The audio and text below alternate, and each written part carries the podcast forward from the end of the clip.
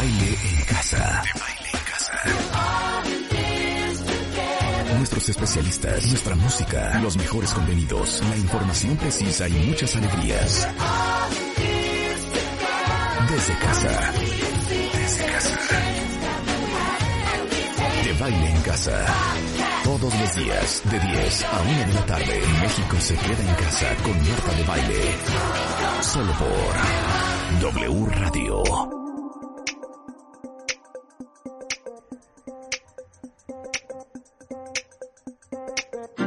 Días México, esto es W Radio 96.9 en vivo desde la Ciudad de México para el resto del país a través de W Radio y para el resto del mundo a través de wradio.com.mx, martadebaile.com y por supuesto en nuestra versión de podcast también en Spotify y en iTunes. Saludos a todos los que nos están escuchando, pero sobre todo un abrazo fraternal a todos los que nos están escuchando en Estados Unidos, que tienen pasaporte gringo, que votaron y que están con los nervios de punta.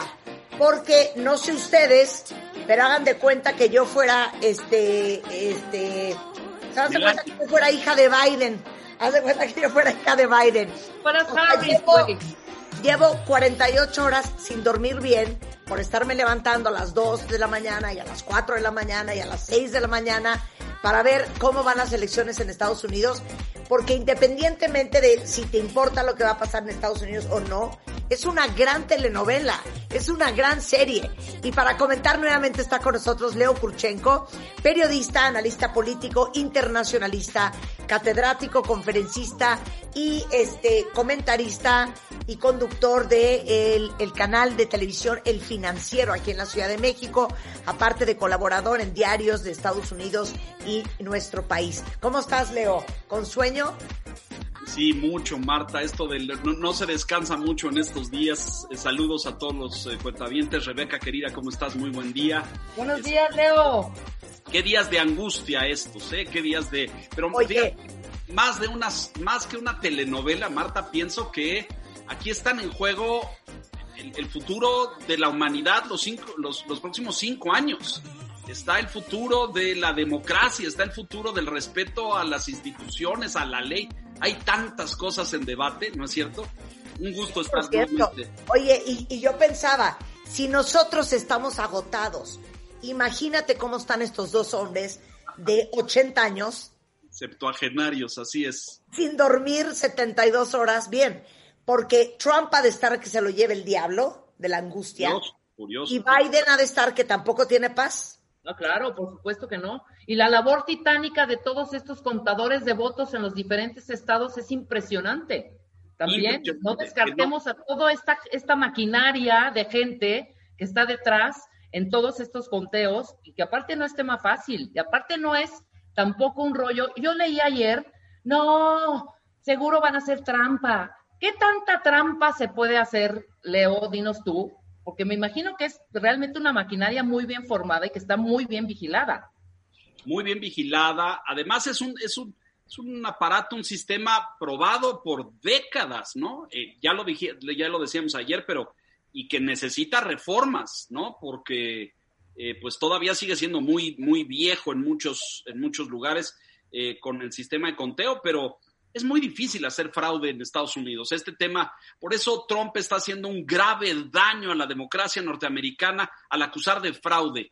Eh, el día de, ayer lanzó eh, abogados y demandas en dos estados, Michigan y Pensilvania, en Pensilvania pretendiendo que no se contaran los votos. Hoy lanzó en contra de Nevada, acusando votos fraudulentos en Nevada. No tiene evidencia, no hay prueba de que hay ningún voto fraudulento. Lo que no quiere es que se cuenten los votos por correo porque sabe que en su mayoría le son adversos. Y esto es grave, es serio, porque daña la credibilidad de la democracia norteamericana en el mundo, daña las instituciones al interior de Estados Unidos y siembra una sombra de duda, de sospecha profunda en el electorado norteamericano. Muy, muy lamentable la actitud del presidente Trump. Oye, cuéntanos qué ha pasado en las últimas 24 horas desde que hablamos contigo ayer. Dale update a todos los que nos están escuchando. Bueno, rápidamente, nosotros ayer ya le dábamos por descontado Arizona en, eh, en la bolsa de votos electorales de Biden, las autoridades en Arizona han sido mucho más cautelosas junto con el New York Times y CNN, que no lo han sumado todavía. Por eso cuando uno entra, eh, amigos radioescuchas, Rebe, a ver los conteos, ves en unas cadenas el voto de Biden electoral en 253 y en otras de 264. La diferencia es que algunos ya le dan Arizona y otros no se lo han dado. ¿Por qué? Biden trae en, Arizona una ventaja del 2%, con un avance de conteo del 86% de los votos, y esto los ha eh, mantenido como en un nivel de cautela. Todo pareciera indicar que si seguimos esta tendencia, Biden se llevará a Arizona y estaremos en ese número del 264. Pero probablemente los, los, los, sepamos hasta hoy en la noche o mañana en la mañana. Eh, otro estado clave en esto que puede ser el catalizador es Nevada, eh, donde la ventaja es minúscula, 0.6% a favor de Biden, con el avance también del 86% de los votos. Nevada trae seis votos electorales y podría ser el, punto de la victoria para Biden porque con eso suma los 270 votos electorales requeridos para eh, sentarse en la oficina oval. Del lado de Trump, si las tendencias continúan como están hasta ahorita. Georgia, con una ventaja del 0.4% y el 96% de avance. En eh, Carolina del Norte, 1.4% de ventaja de Trump con el 95% de avance. Y Pensilvania con 2.2% eh, de, de ventaja con el 91% de avance. Si esto se queda así, y es muy importante que el auditorio lo escuche, Trump alcanzaría 265 votos electorales contra Biden 270. Es decir, si no cruzan victoria en uno u otro estado, si se quedan como están, gana Biden. Es indudable.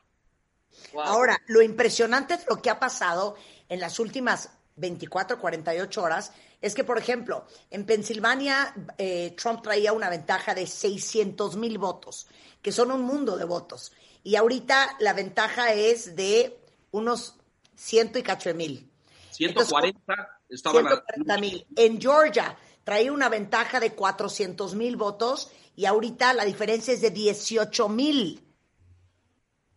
Esto se, ha ido, se, ha ido, cerrando, los márgenes se han hecho muy estrechos. Eh, ¿qué, qué, qué significa esto? Si uno lo ve gráficamente en los mapas, Marta, Rebeca, todos los que nos escuchan, échenle un ojo a, la cantidad de información que están revelando las cadenas americanas. Ves mapas rojos, es decir, está Florida, por ejemplo, o Georgia, muy eh, representativo. Una mayoría roja, un tapete pintado de colorado, excepto las zonas urbanas. Es decir, ves Atlanta, ves Savannah, ves ciudades en azul. ¿Y qué nos dice esto? Lo que ya anticipábamos, voto rural, agrícola, esencialmente del lado Trump, del lado republicano, y voto urbano, semiurbano, de los suburbios, esencialmente demócrata. Una profunda división que se ha ido cerrando. Las encuestas fallaron al afirmar que habría una ventaja de Biden, que habría un, margen de victoria. Esto no ha sido así. Esto apunta a que estaremos cerrando con los números que tenemos en este momento, con el señor Trump en 265 votos electorales y el señor Biden en 270. Más cerrado, Marta, imposible. Claro. ¿Qué cosa más fuerte? Aparte les voy a decir una cosa. Yo hasta he pensado que la razón por la cual eh, Nevada en 24 horas no dio un update de los números eh, y bueno, Arizona tampoco ha dado un update de los números, es porque eh, son estados complicados, pero sobre todo Arizona, que no sé si lo vieron ayer en las noticias, y cuéntales un poco, hay un condado que es el condado de Maricopa, y había ahí trompistas armados, porque yo no sabía que en Arizona tú puedes andar armado en la calle, y entonces estaban ahí con sus chalecos antibalas, con sus este, pistolas, con sus este, rifles, afuera del condado donde se están contando los votos, eh, protestando. Eh, Arizona es este estado fronterizo con México, origen de aquellas organizaciones, las deben recordar ustedes en la década pasada y en los 90 de los Minuteman y este tipo de organizaciones armadas que iban cazando migrantes, ¿se acuerdan? Que de, diversión en la noche se iban al desierto, a la línea fronteriza, a ver si cruzaban migrantes hispanos, mexicanos, centroamericanos y les disparaban.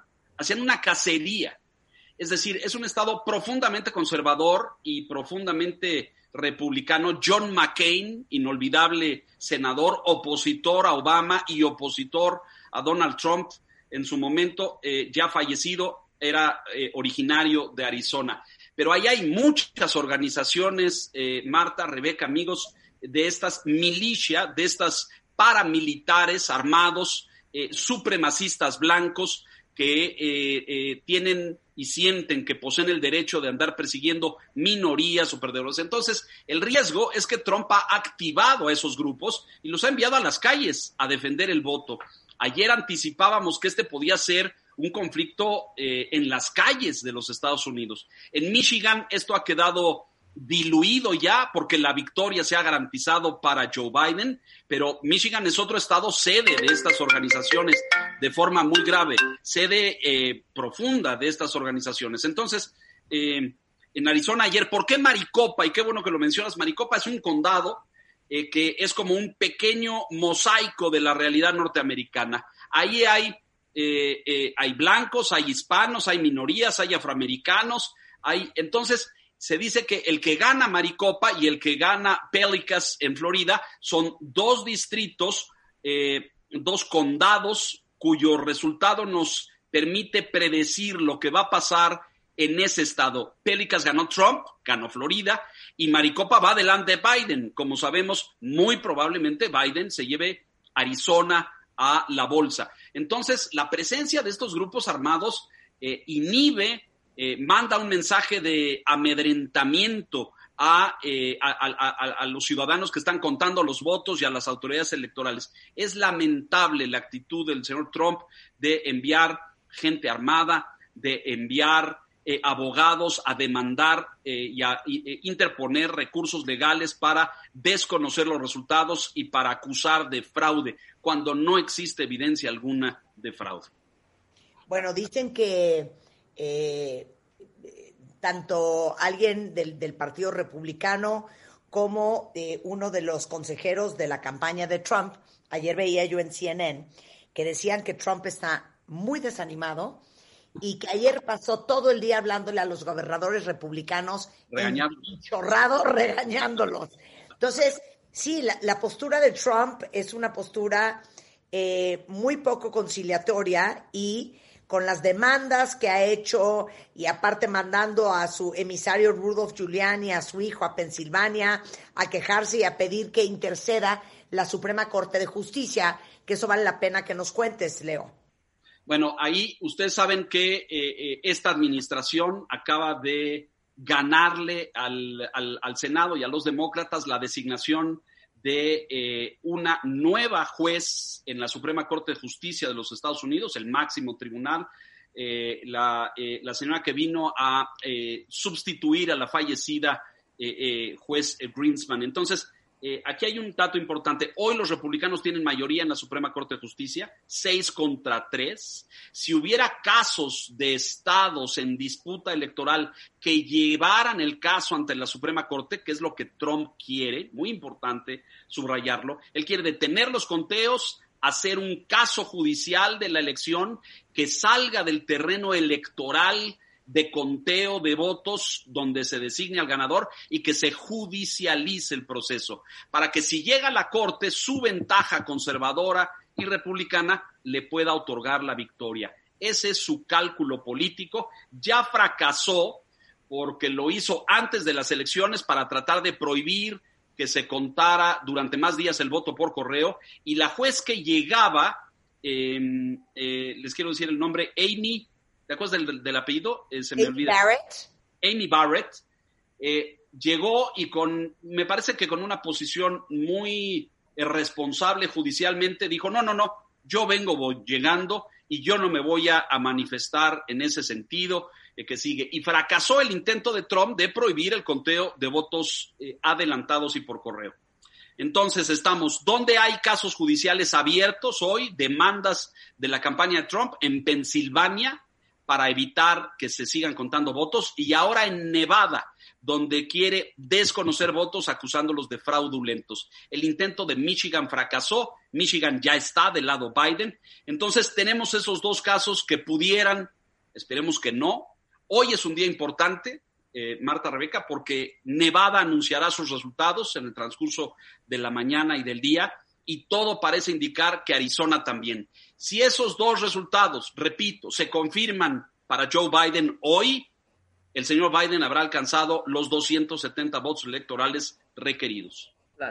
Eh, como decías tú, eh, ayer lo comentábamos, no es quien llegue primero a 270. No, no, no, si no es de, no es de, no es de, no es de velocidad, no es de cruzar la meta rápido, no, es el que reúne los votos. El que tiene 270 es único, el otro no puede, les acabo de hacer la cuenta, si gana Trump todo lo que trae ventaja en tres estados, Georgia, Carolina del Norte y Pensilvania, llega a 265. Si Biden gana los dos en los que trae ventaja, Arizona y Nevada, llega a 270. Punto, claro. Así es, no se puede de otra forma. Déjenme darles otro dato importante. Biden lleva, con lo contabilizado hasta el día de hoy, 72 millones 75 mil 712 votos. Es ya populares. Se ha convertido en el candidato a la presidencia más votado en la historia de los Estados Unidos. Este es el voto popular, subrayarlo, es el voto de los ciudadanos. Trump, por su cuenta, trae 68 millones 393 mil 472 votos. ¿Qué representa? Biden trae el 50.4% del voto popular, Trump trae el 47.8% del voto popular. ¿Esto qué representa? Bueno, pues que una vez más la ciudadanía ya pasó en dos ocasiones en los últimos 20 años. Uno, Al Gore le ganó a Bush el voto popular y perdió la presidencia en el colegio electoral. Y eh, el señor Trump eh, tuvo menos votos populares que Hillary Clinton en el 2016 por solo 3 millones de votos. ¿eh? No es un tema menor, 3 millones de votos. Y con todo, Trump ganó el voto en el colegio electoral. Hoy estamos en el escenario en que Biden es el candidato más votado por, de la historia le, está superando casi por cuatro millones de votos a Donald Trump. Por eso, este señalamiento que hacíamos ayer, Marta, de que el sistema electoral norteamericano tiene que modificarse, porque no es posible que tú ganes el voto de la ciudadanía y luego no ganes el cargo público. Es un absurdo, ¿no? Es un absurdo, es un absurdo. Bueno, en cualquier momento vamos a ver updates de el condado de Fulton, que es en su mayoría demócrata, en, Atlanta, en Georgia, eh, y también eh, los resultados preliminares de Nevada, que trae una diferencia solamente de 7.600 votos entre eh, Biden y Trump. Y qué preocupación. A favor de Biden, hay que decir. A favor de Biden, claro. A favor de ¿Y la Cámara cómo está? Nada más quiero saber, el Senado, ¿cómo va? Ah, muy importante. Qué bueno que lo mencionas, es fundamental. Anoche los demócratas se aseguraron otro asiento en el Senado el de Michigan. Esto significa que están hoy 48-48. Están empatados. Quedan, quedan muy poquitos ya por decidirse. Igualito al Senado en México, ¿no? exacto. Y la Casa Blanca, ¿no? Miren, los, los demócratas necesitaban ganar, arrebatarle cuatro asientos a los republicanos para ganar mayoría. A estas alturas se ve muy difícil que puedan conquistarla. Ganaron dos, ganaron Colorado y Arizona, pero perdieron Alabama el asiento de Alabama. Entonces eso un poco los, los emparejó. Todo parece indicar que los republicanos conquistarán 51 asientos en el Senado y los demócratas 49. En los hechos habrán recortado su minoría. Estaban 47-53. A lo mejor quedan 48-52 o 49-51. Pero es un hecho, los republicanos mantendrán el liderazgo en el Senado. Entonces, tu pronóstico es que hoy en la noche vamos a saber quién es el nuevo presidente, a pesar de que van a seguir contando votos seguramente en Pensilvania y en Nevada. En Pensilvania siguen contando y si Georgia sigue tan apretado como está, eh, considero, abro el compás de espera hasta mañana viernes para que esos dos estados todavía pudieran dar la vuelta y la ventaja de Biden se incremente. Pero yo creo que hoy tendremos los resultados de Nevada y de Arizona que designarán victorioso a Joe Biden como presidente de los Estados Unidos. Y ahí el señor Trump entrará en la encrucijada de reconocer, tener un uh, comportamiento de altura política, de, Estado, o seguir en esta batalla jurídica a ver si gana algo. Claro, mira, aquí los cuentavientes muy interesados en, hacerte preguntas, Leo. Eh, dice Orten, eh, ¿por qué siguen aceptando los votos que llegan después del 3 de noviembre? Explícales eso. Eh, eh, no en todos los estados, eh, es importante subrayarlo, las leyes electorales son de cada estado. Eso es importante que lo expliques. En Estados Unidos, a diferencia de México, cuentavientes, no hay INE. No hay una autoridad electoral federal. Las elecciones las, se, se, organizan y se rigen bajo leyes estatales. Esto quiere decir que en vez de que haya una elección federal en los Estados Unidos, tenemos 50 elecciones de los estados. Unas cuentan antes, otras después, unas abren casillas por anticipado, envían correos un mes, mes y medio antes de las elecciones, o como en el caso de Pensilvania, para responder a la pregunta, siguen recibiendo hasta tres días después. Hasta mañana viernes, Pensilvania puede seguir recibiendo votos por correo. ¿Esto qué quiere decir? Que el sello del correo esté como máximo hasta el, eh, hasta el día 6 de noviembre. ¿Por qué es así? Bueno, porque la elección de ese estado, por la distribución geográfica, por la ubicación de los distritos, le concede a los electores la posibilidad de que voten incluso después. Pero hay otros estados donde eso no es posible. La elección se acaba el día de la elección, el pasado martes. Eh, aquí tengo otra pregunta. Eh, Híjole, es que hay, hay, muchas, ¿eh? ¿A qué pasa, Leo, si hay un empate? Es imposible. Es imposible. ¿Por qué? ¿Por qué? Porque el, peso y los números del voto electoral hacen, por ejemplo, haciendo las fórmulas. Las combinaciones no Las combinaciones. Eh, pongan ustedes que eh, Biden pierde Arizona y Nevada, se queda en 253, pero gana Georgia y se lleva 16, o gana Carolina del Norte y se lleva 15 consigue eh, eh, la, victoria. O que Trump ganara Arizona, Nevada y Pensilvania. Bueno, sumando todos esos votos electorales de cada lado, es imposible que haya empate, ¿no? Es decir, eh, la fórmula está diseñada para que uno llegue a la cifra de los 270 y no el otro. Subrayamos el tema, no es el que llegue primero, es el que reúna la cantidad. Claro. Evelyn pregunta, Leo, ¿Por qué en estas elecciones han tardado tanto los resultados y en las elecciones pasadas no fueron así? Un tema de COVID y de mailing ballots, ¿no? Mucho, mucho. El voto adelantado ha sido la causa. Dos, la ventaja que, eh, el señor Trump traía en las elecciones del 2016 era considerablemente mayor. Trump, se nos olvida, Marta, pero hay que decirlo, eh, eh, Trump alcanzó, superó la cifra de los 305, 307 votos electorales hace cuatro años. Eh, era una ventaja muy abrumadora que se supo desde muy temprano. A las 10 de la noche, 9 de la noche del día de la elección, ya se sabía que Trump traía ventaja y que sería el ganador. Eh, ahora no es así, la elección se cerró de forma muy significativa. Eh, todas las encuestas que señalaban que Biden iría adelante por mucho fallaron, como ustedes vieron. Por ahí hasta las 6, 7 de la tarde, 8 me parece del martes, traíamos a Biden con 80, 90 votos electorales, 110 después, una ventaja, sí, pero faltaba mucho por contar. Y aquí, como hemos visto, lo que nos, las lecciones de esta jornada es que pues han peleado calle por calle, distrito por distrito, cuadra por cuadra. Revisen, revisen ustedes dos mapas, el de Florida, donde la batalla fue brutal y ganó Trump, o Georgia, donde la batalla ha sido brutal la diferencia hoy, tú lo decías, Marta, es de apenas 8 mil votos en Georgia.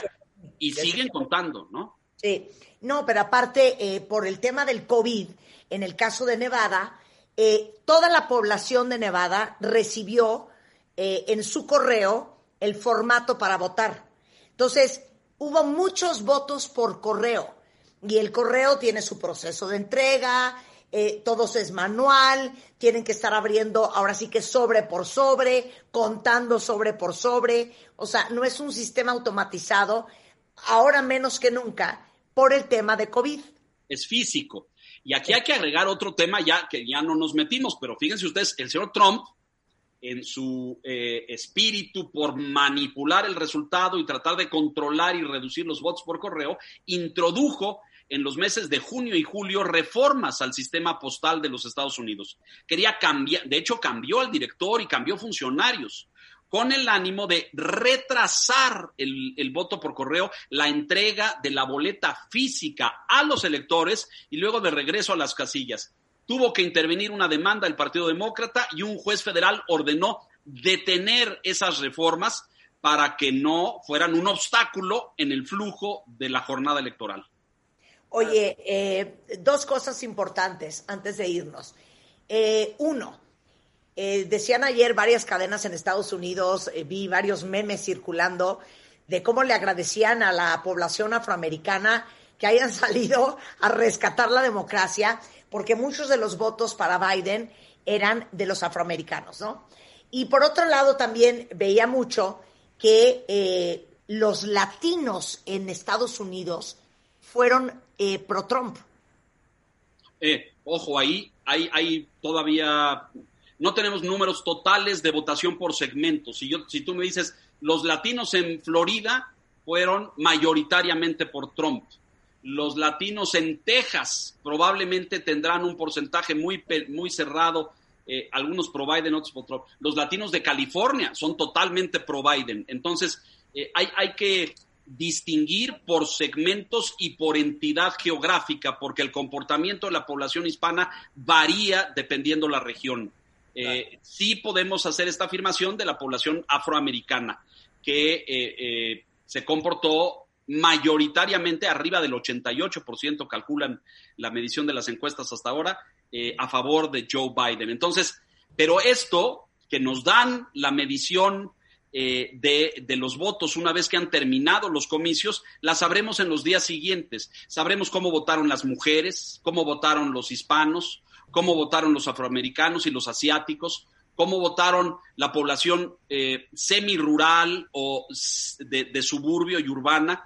Eh, hoy ya podemos trazar algunas líneas, pero falta el dato duro, Marta, de cómo se comportó cada segmento de la población. Bueno, Leo, hoy vas a estar transmitiendo nuevamente para el financiero en la noche, cuéntanoslo todo. Esta noche, nueve de la noche, me encantaría decirles, les tendremos los resultados y el ganador a la presidencia de los Estados Unidos, pero eh, no tengo la certeza de que para esa hora ya los conteos nos permitan hacer eso. Transmitiremos en el financiero Bloomberg eh, por todas las plataformas. Acompáñenos ahí con un panel de analistas fantástico, eh, Jorge Berry, por supuesto, Guido Lara, Enrique Quintana, Rafael Fernández de Castro, etcétera, eh, para analizar los resultados y el comportamiento de la elección. Ya estamos pudiendo empezar a ver cosas como esto que decías, cómo votaron los latinos o los eh, descendientes de cubanos, venezolanos, nicaragüenses en Florida. Bueno, ya hay un perfil de eso. Los hispanos de Nueva York son totalmente demócratas, Marta. Es decir, eh, hay grandes diferencias, pero el chiste de eso es una vez que termina la elección y eh, porque cuando los votantes, por ejemplo, en México no tenemos eso, ¿no? Tú llegas a la casilla, cruzas tus favoritos para el Senado, para presidente, para la Cámara de Diputados, pero no te hacen preguntas, usted qué edad tiene, cuál es su género, cuál es su preferencia, usted tiene empleo no tiene empleo, etcétera. Esos datos eh, nos cuesta mucho trabajo y lo hacen las casas de investigación a posteriori de la votación. En Estados Unidos no, cuando vota el elector le hacen una serie de preguntas que responde. Y no hemos hablado, lo dejamos para mañana si quieres, de las iniciativas, que son muy importantes. Los votos para legalizar la marihuana en más de cinco estados, los votos para que voten solamente los residentes y los que tengan ciudadanía, cerrándole la puerta a los migrantes. Hay muchos temas todavía que esta elección nos va a arrojar. Maravilloso. Muchísimas gracias, un placer tenerte aquí como siempre y qué honor que también estés con nosotros mañana. Y sigue, ahora sigue, la mejor serie en eh, su final season. eh, que son las elecciones de Estados Unidos para todos los que están muy pendientes.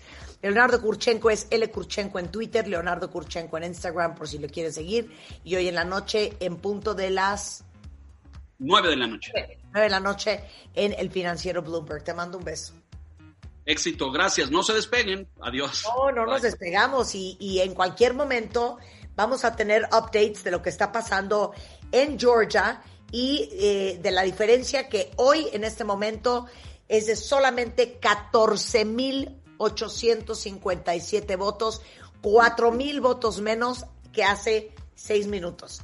Eh, hablaremos de cómo va Pensilvania. Oigan, bueno, con los nervios de punta, después de 24 horas de absoluto silencio y con el 86% de los votos contados en Nevada, ya dio la secretaria de Estado en su página un update eh, de cómo van eh, la diferencia de votos entre Biden y Trump.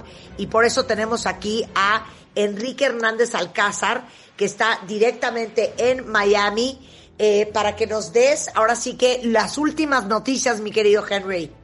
¿Cómo están, Marta y Rebeca? ¿Me escuchan bien? Escuchamos perfecto. Acá andamos en una nebulosa Miami. Ha estado lloviendo en las últimas horas, ha estado con mucho aire, mucho viento, pero con mucho calor político, Marta Rebeca. Estamos a nada de que se decida la elección presidencial en Estados Unidos. ¿Cuál es el mecanismo? El primero que llegue a tener 270 votos electorales que son los votos que cuenta en el colegio electoral cada estado ganado por cada candidato, será el próximo presidente. En las últimas horas, desde ayer en la tarde, el vicepresidente o ex vicepresidente de Donald Trump, de Barack Obama, Joe Biden, tiene 253 votos electorales. Es decir, estaría a unos 27 votos, 17 votos electorales de eh, obtener la victoria, mientras que a Donald Trump lo marcan con 213 votos electorales. ¿Cuáles son los dos estados que están ahorita en el ajo, en el calor de la victoria, de la decisión final? Son los estados de Arizona, que ese es muy chistoso, Marta, porque Arizona, la cadena Fox News, que es trompista, ya la dio por ganada. Biden. Entonces, en los números que tiene Fox News, Biden está a seis votos electorales de ser presidente de Estados Unidos, lo cual sorprende, mientras que CNN, que es repudiada por los seguidores de Donald Trump, pues tiene esta diferencia de 253 votos electorales, es decir, todavía más lejos, a 17 votos de obtener la presidencia. O sea, Fox, Fox, que es increíble, ya le dio Arizona a Biden, que es lo que le hace llegar a 264 eh, eh, votos electorales. Sin embargo, CNN está siendo mucho más conservador y como Arizona no ha terminado de contar, siguen 253. Es correcto. Arizona reporta en este momento 86% de votos estimados, contados, y la diferencia entre Biden y Trump no es tan pequeña, digamos, en tratándose de lo que estamos viendo en Pensilvania, por ejemplo, o en otros estados, dice eh, el recuento lleva 93.509 votos más Biden que Trump en porcentaje. 51% tiene Biden, 51% Biden, 47.6% tiene Donald Trump, es decir, una diferencia de 2.4%. Entonces, están, haciendo, están siendo más conservadores, más equilibrados en CNN, esperando los resultados. Pero, a ver, vámonos con Nevada. Nevada es el otro. Nevada me tiene, Henry. Podría definir el asunto. Porque, ¿qué pasa en Nevada? Está apretadísimo. Está justamente a un punto de diferencia Biden de Trump. Biden a la cabeza con 49.5% de los votos y Donald Trump con 48.5%, justo un punto abajo. ¿Cuánto vale Nevada? Vale seis votos electorales. Joe Biden tiene 12.042 votos más que Donald Trump. Es decir, muy poquito, muy poquita la diferencia. ¿Y qué es lo que va a pasar en las próximas horas, Marta? La, la, narrativa mediática, que es fundamental, que es muy importante en Estados Unidos. Por eso te repito lo de Fox News. Fox News es la cadena que más siguen los seguidores de Trump. ¿Estás de acuerdo? Sí. Bueno, ¿qué pasa que Fox News ya tiene Arizona para Biden y estamos viendo que la ventaja es consistente, cerradísima, pero consistente de Biden en Nevada con 1%. Claro. Y si le da Nevada en las próximas horas, pues son los seis puntos que necesita para ser presidente. Ahora, se han detenido los conteos en Nevada. Y ha dicho la autoridad local que quizá hoy no salgan los resultados. La gente de, Donald, de Joe Biden allí en Nevada dice, pues está recortando un poco la ventaja, pero seguro vamos a ganar. Entonces, es un final que, bueno, ni el mejor guionista de suspenso hubiera escrito, ¿eh? No, totalmente. Yo creo que independientemente de si te interesa la política en Estados Unidos y el impacto que esto tiene a nivel mundial, es una gran telenovela y la mejor, el mejor season finale de cualquier serie. Pero lo, lo impresionante de lo que está pasando ahorita, eh, Henry, es que al final eh, lo que lo que ha sucedido y lo platicábamos con Leo Kurchenko al principio del programa es como Biden se va acercando a Trump tanto en Georgia como en Pensilvania, como en Arizona, eh, en donde lleva la ventaja y la ventaja que trae en Nevada, que eso ya haría que cerrara con más de 290, casi 300 votos electorales Joe Biden. Sin embargo, la moneda sigue en el aire, caray. Sí, y seguirá en el aire porque el equipo de Donald Trump pues no se va a quedar así como, ah, bueno, pues ya perdimos, ya ni modo. Ya anunciaron que van a impugnar, incluso ya ha enviado un equipo legal muy contundente a varios estados, uno de ellos Filadelfia, donde está Rudolph Giuliani, el ex mayor de Nueva York y muy cercano al presidente Donald Trump. Así es que esto no acaba hasta que se acaba, Marta, pero sí, de tenerlos todos rojos, se pusieron muy azules, y me refiero a los votos electorales que se supone que tenía Trump en las primeras horas del martes electoral fue cambiando toda la perspectiva hasta tenernos en este momento en donde encabeza Joe Biden el número de votos electorales frente a Donald Trump, el candidato presidente. Oye, y aparte de la fregadera de que en Estados Unidos, para que se lo sepan cuentavientes, si hay una diferencia de 1%, el contrincante tiene, eh, digamos que, el derecho legal de pedir un recuento de los votos, lo que pasó con Wisconsin. Esta pequeñísima diferencia que hay con Nevada, si acaba ganando Joe Biden Nevada por un 1%, eso le da la oportunidad al equipo legal de Donald Trump de pedir en Nevada un reconteo de votos. Sí, eso, fíjate que eso también es un derecho en México, lo que pasa es que lo tiene que aprobar el INE, ¿no? Y diría López Obrador que en 2006, pues el INE no, quiso, no quiso hacer el recuento total de la votación voto por voto, casilla por casilla, que esa expresión de Donald Trump de hacer el recuento, de mandar al diablo a las instituciones, de decir que hay fraude, pues la verdad es que ha puesto una diversión para chicos y grande en los memes, ¿no? En los bebés, totalmente. Enrique, te mandamos un beso. Seguimos al pendiente. Si hay algún cambio o novedad, no dejes de enlazarte con nosotros para que nos tengas al tanto. Estamos pendientes de la información acá desde Miami, Florida. Les mando un beso y un abrazo, Rebeca. De todos modos, Enrique, tú vas a tener obviamente transmisión especial desde Miami hoy en el Hueso. Sí, a las 6 de la tarde en el tiempo del centro de la Ciudad de México, 7 de la noche de Miami, Florida. Sensacional. Te mandamos un beso, querido, y un abrazo. chao, chao. Muchas gracias. Bueno, cuenta bien, regresando del corte, eh, está con nosotros eh, nada más y nada menos que eh, Aura Medina. Vamos a hablar de cómo sanar, chequense esto, cómo sanar a tu mamá interna, a tu mamá interna. Decíamos el otro día que llega un momento en que te tienes que volver tu propio papá y tu propia mamá. De eso vamos a hablar con Aura más adelante. No se vayan, ya volvemos. W Radio 96.9. Al aire. De baile en casa. Estamos donde estés. Más música, mejores especialistas, más invitados. Marta de baile, desde casa a tu casa. Marta de baile desde casa a tu casa. Hacemos una pausa.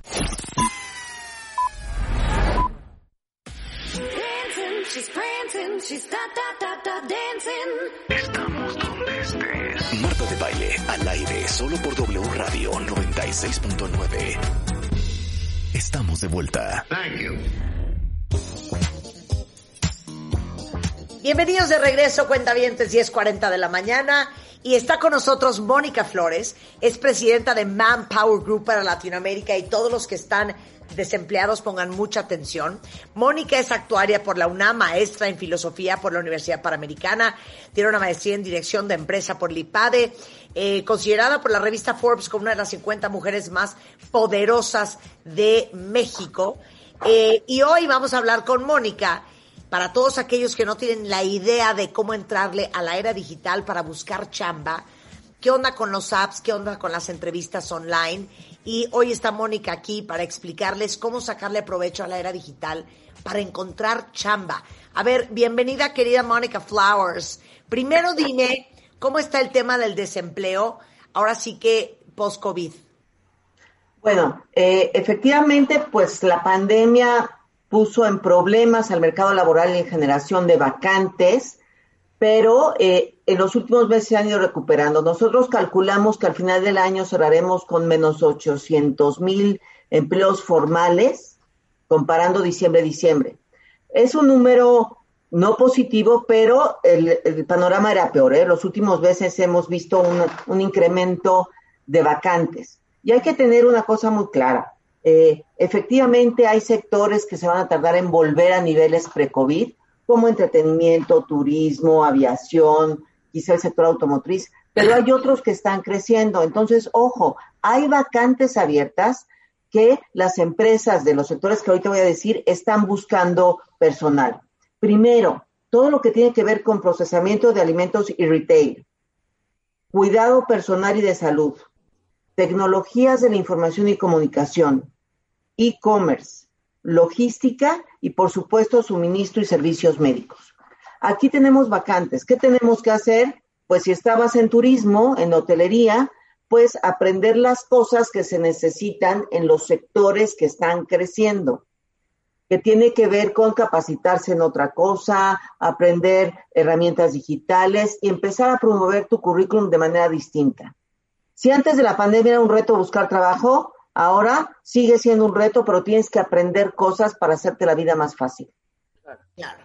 Oye, yo tengo cifras eh, horrendas del Banco de México que dicen que se perdieron en el país 12 mil, 12 millones de empleos entre trabajos formales e informales entre abril y mayo, nada más.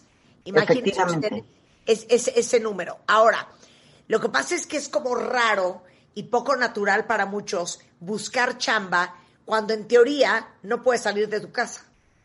Pero hay muchas maneras. O sea, lo que hizo la pandemia fue, por supuesto, ponernos en aprietos y es un tema de salud importante y negativo, pero aceleró la adopción de herramientas digitales. Muchas empresas que antes decían que era imposible trabajar desde, casa, pues ya implementaron el modelo. Eh, todos aprendimos a usar Zoom o Teams o la plataforma que quieras para poderte comunicar. Entonces, ¿qué tenemos que hacer? Puedes buscar de manera diferente. Los portales de empleo siguen funcionando y ya los usamos antes de la pandemia. Ahora tienes que usar apps, por ejemplo, Manpower Group tiene una app donde publicamos vacantes. Tienes que hacer uso de las redes sociales para llegar a la gente que está reclutando puestos a través de LinkedIn, de Twitter, incluso de Instagram. Tienes que hacer Currículums del área digital, aquellos de 18 hojas, ya por favor no los subas porque nadie lo va a leer. Currículums corto donde pongas de relieve tus habilidades y sobre todo las que se requieren eh, en este periodo de pandemia y post-pandemia, que no son las mismas que se requerían antes. Si quieres entrar en hotelería va a ser muy difícil porque no están creciendo, pero puedes entrar en el ecosistema de e-commerce y de logística. Puedes buscar trabajo eh, en, todo lo que tenga que ver con tecnologías de la información y comunicación. No busques ahorita un puesto en una línea aérea, porque no va a haber. Hay que buscar información de lo que... tan, tan, tan, tan, tan fuerte que está ahorita que estamos viviendo, hombre. Exactamente, pero yo he conocido personas que siguen un poco aferradas, encontrar trabajo en la misma industria. No, esto reseteó todo, ¿eh? Y hay que movernos de industria a industria y migrar nuestras habilidades de un lado para otro. A ver, una cosa, esta crisis está acelerando la demanda de qué tipo de habilidades. A ver, ahí se las voy a leer despacito para que las apunten. Además del conocimiento técnico o académico que puedas tener, que ese es importante siempre, Las 10 habilidades, competencias más demandadas y difíciles de encontrar son, número uno, comunicación, que hables claro, directo, sin rollos, y de preferencia en inglés y en español. Dos, priorización, que sepas distinguir lo urgente de lo importante, que no te hagas bolas, que puedas seguir un orden, sobre todo porque estamos trabajando desde casa sin un supervisor o jefe que nos esté diciendo qué hacer. Claro. Tres, adaptabilidad, no la necesito definir. Cuatro, tomar iniciativa. O sea, esto de que esperar a que me digan qué me toca hacer, ya se acabó. Como estamos remotamente, necesitamos personas que tomen el toro por los cuernos y hagan las cosas, que tomen iniciativa para innovar, para emprender, para empezar Para algo, resolver, para, para resolver. resolver problemas, que no estén preguntando eh, o esperando que alguien venga y haga algo, ¿no? Claro. Cinco, integridad, valores, ética, sobre todo hoy que estamos en un mundo más transparente. Seis, pensamiento analítico. No vas a sacar raíces cuadradas, por supuesto, pero tienes que entender para qué sirven las sumas, las restas, las divisiones, los porcentajes, y eso te ayudará a pensar de manera más lógica. Siete, y esta les va a gustar mucho. Construir relaciones de influencia. ¿Qué quiere decir? Buscar a las personas que te van a ayudar a conseguir tus objetivos. No es hacer mil amigos, eso también está padre. Pero construir relaciones de influencia es aquella persona que te va a ayudar a llegar a donde quieres o a llegar al contacto que quieres. Ocho, empatía. Nueve, coaching. Y diez, resiliencia. Esas son las diez competencias más buscadas y demandadas en el mundo del trabajo hoy. Ok, ahora vamos a pasar a otro. ¿Cómo puedes ser exitoso para una entrevista online? Si es difícil una entrevista en persona, pues una entrevista en un Zoom no debe de ser fácil. Mira, hay varios tips eh, que tampoco son rocket science. ¿eh? Como cualquier entrevista presencial o digital, te tienes que preparar y la tienes que haber ensayado antes. Y tienes que tener la lista de preguntas difíciles que te van a hacer, porque hay muchas que te sacan de onda cuando te, cuando te las hacen, ¿no? Pero son las casi siempre las mismas. O en el mismo sentido de cuál ha sido tu peor error, cómo consideras que puedes ser exitoso en esta organización, qué harías ante tal problema, y tienes que tener ensayadas ya las respuestas para que te salgan de manera natural, primero. Segundo, saber usar la herramienta. Hay personas que llegan a la entrevista en Zoom y no saben ni cómo prender la cámara. Como todo, hay que ensayar y entender la herramienta digital. Tercero, busca un lugar donde estés tranquilo en tu casa. Si la haces enfrente, donde está la licuadora, este, eh, haciendo ruido o el niño gritando, te vas a poner nervioso y también el reclutador se va a desconcentrar. Enciérrate en algún lugar donde en ese periodo de tiempo no tengas ruidos ni distractores, en la mejor manera posible. Un lugar iluminado, cuida el back de, de que está atrás de ti, eh, que no sea algo que distraiga al reclutador, si puedes poner una cartulina blanca o de otro color para que no haya, este, que no se vea el baño, que no se vea la cocina o que eh, no haya un distractor para que el reclutador se concentre en ti. Claro. Creo que en el Zoom tienes que ser más concreto en tus respuestas que antes, porque el span de atención a todos ya se nos disminuyó y nadie se concentra para nada. Tiene que ser una entrevista corta, respuestas cortas y al grano. Y también yo sugiero que muevan las manos a esta altura. Bueno, no sé si me ven todos, pero a la altura de la cara que se ve en la pantalla. Porque si la estás moviendo abajo de la mesa, pues pareces un títere haciendo así nada más. Tienes que gesticular un poco más. Claro. Yo le atraer la- daría un, un consejo. Traten de sentarse enfrente de una ventana para que estén iluminados y no se vean oscuros en una boca de lobo. Claro, la iluminación es muy importante y por supuesto ese día, este, que estén en casa no quiere decir que estén en facha. Hay que arreglarse. Igual que si estuvieras en una entrevista presencial. Totalmente. No playera, no pijama, peinaditos. ¿Cuáles son las mejores apps para buscar chamba ahorita? ¿Y cuáles son los tips and tricks que les puedes dar a los cuentavientes? Porque obviamente en esas apps llegan cientos y miles de millones de currículums. Entonces, ¿cómo puedes tú diferenciarte y, que, y sobresalir y que te pelen y que te vean en un mar de gente buscando lo mismo que tú? A ver, apps hay muchas y, y no me no podría recomendar unas sino otras. Yo, por supuesto, recomiendo la de Manpower. Tienen que buscar las palabras clave de la vacante. Cuando alguien eh, postea un, una plaza, hay palabras claves como que te digan ventas, como iniciativa, como eh, experiencia en almacén, para que hagan el match automático, porque además no es que un reclutador va a leer todas las aplicaciones, lo va a hacer un... Es un algoritmo, es un algoritmo. Y entonces tienen que usar palabras que vengan en el posteo de la vacante. Las tienen que meter tal cual las pusieron ahí, pero con una redacción este, decente. Pues no van a poner eh, Mónica Flores, ventas, análisis, almacén. No, en la redacción de su CV, de los primeros cuatro renglones, usen esas palabras para que salgan en el algoritmo en los primeros lugares. Y la otra que yo les diría es, tienen que postear a diferentes vacantes, no, no, no lo hagan una sola vez, a una, a una sola vacante, posteen en diversas vacantes para que sean candidatos en muchas posiciones, no solo en una. Porque hay quien ve un trabajo y solo postea ahí, pues entre mil, pues a lo mejor no eres el, el seleccionado. Tienes que postear muchas y, y buscar trabajo es un trabajo. Yo he visto errores que se cometen, se, se, postean en una vacante y luego no le dan seguimiento, no revisan sus correos, no revisan sus mensajes, no vuelven a postearse, no hacen contacto con el que posteó la vacante. Ese seguimiento es muy importante para que no te pierdas en la marea de información que puede haber. ¿Cuál crees tú que sea la mejor plataforma ahorita? O sea, es una gran diferencia buscarlo tanto en Facebook como en Twitter, como en LinkedIn. O sea, cada una tiene como un mecanismo diferente. Claro, ¿Cuál tú crees o consideras que sea la más eficiente, pues? Mira, Facebook sigue siendo muy importante para determinados, pues para la mayoría. Para puestos más ejecutivos o más de IT, tal vez LinkedIn sea mejor. Ajá. Pero Facebook sigue siendo hoy la más usada como red social. Ya empieza a haber muchos reclutamientos en Instagram, ojo. Entonces, yo les diría, métanse a las tres.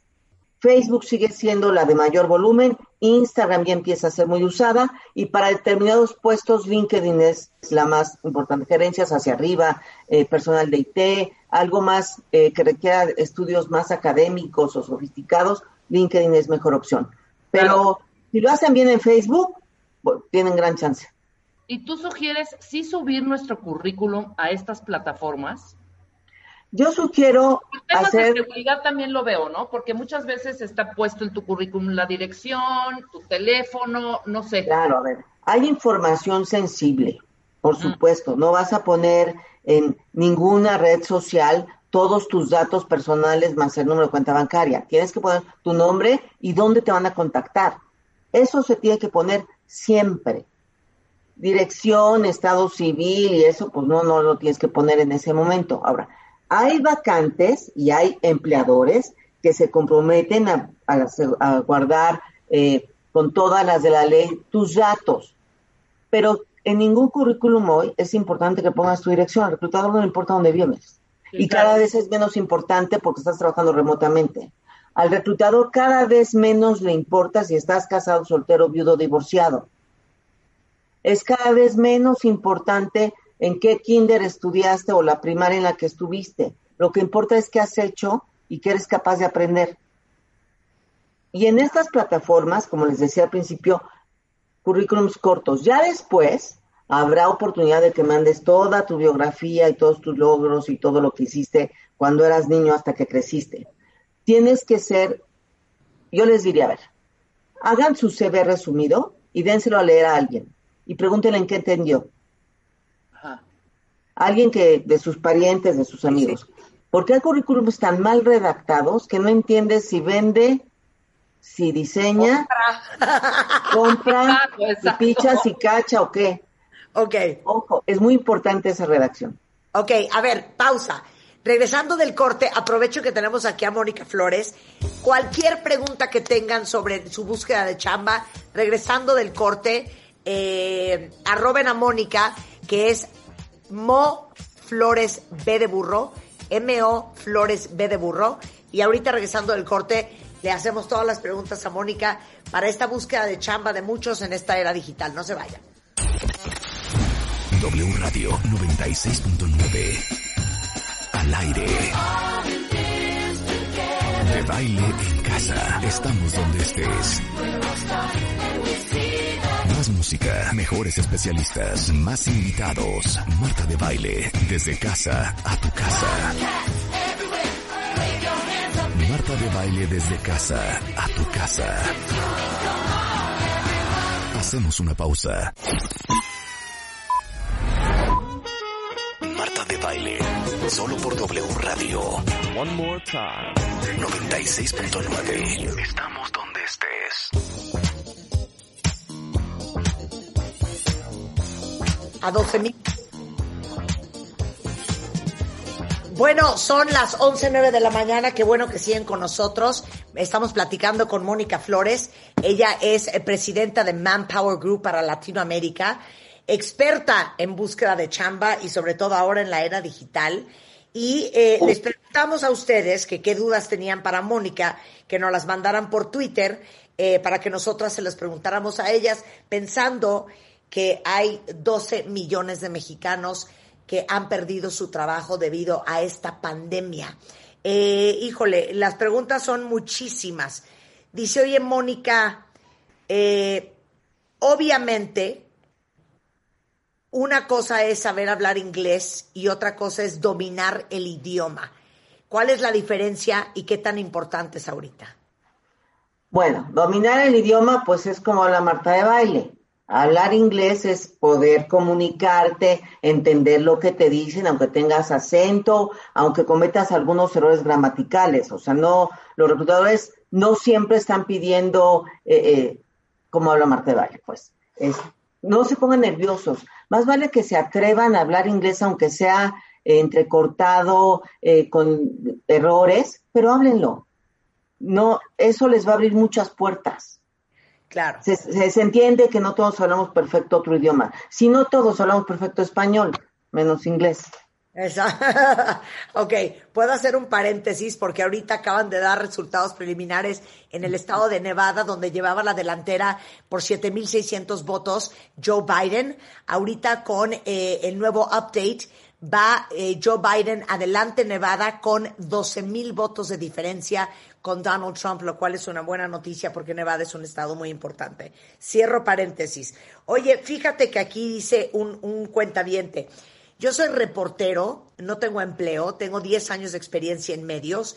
¿En qué otra área, a ver si se te ocurre, Mónica, podría ocuparse alguien así? O sea, ¿cómo vender esa experiencia en otros campos? Es reportero.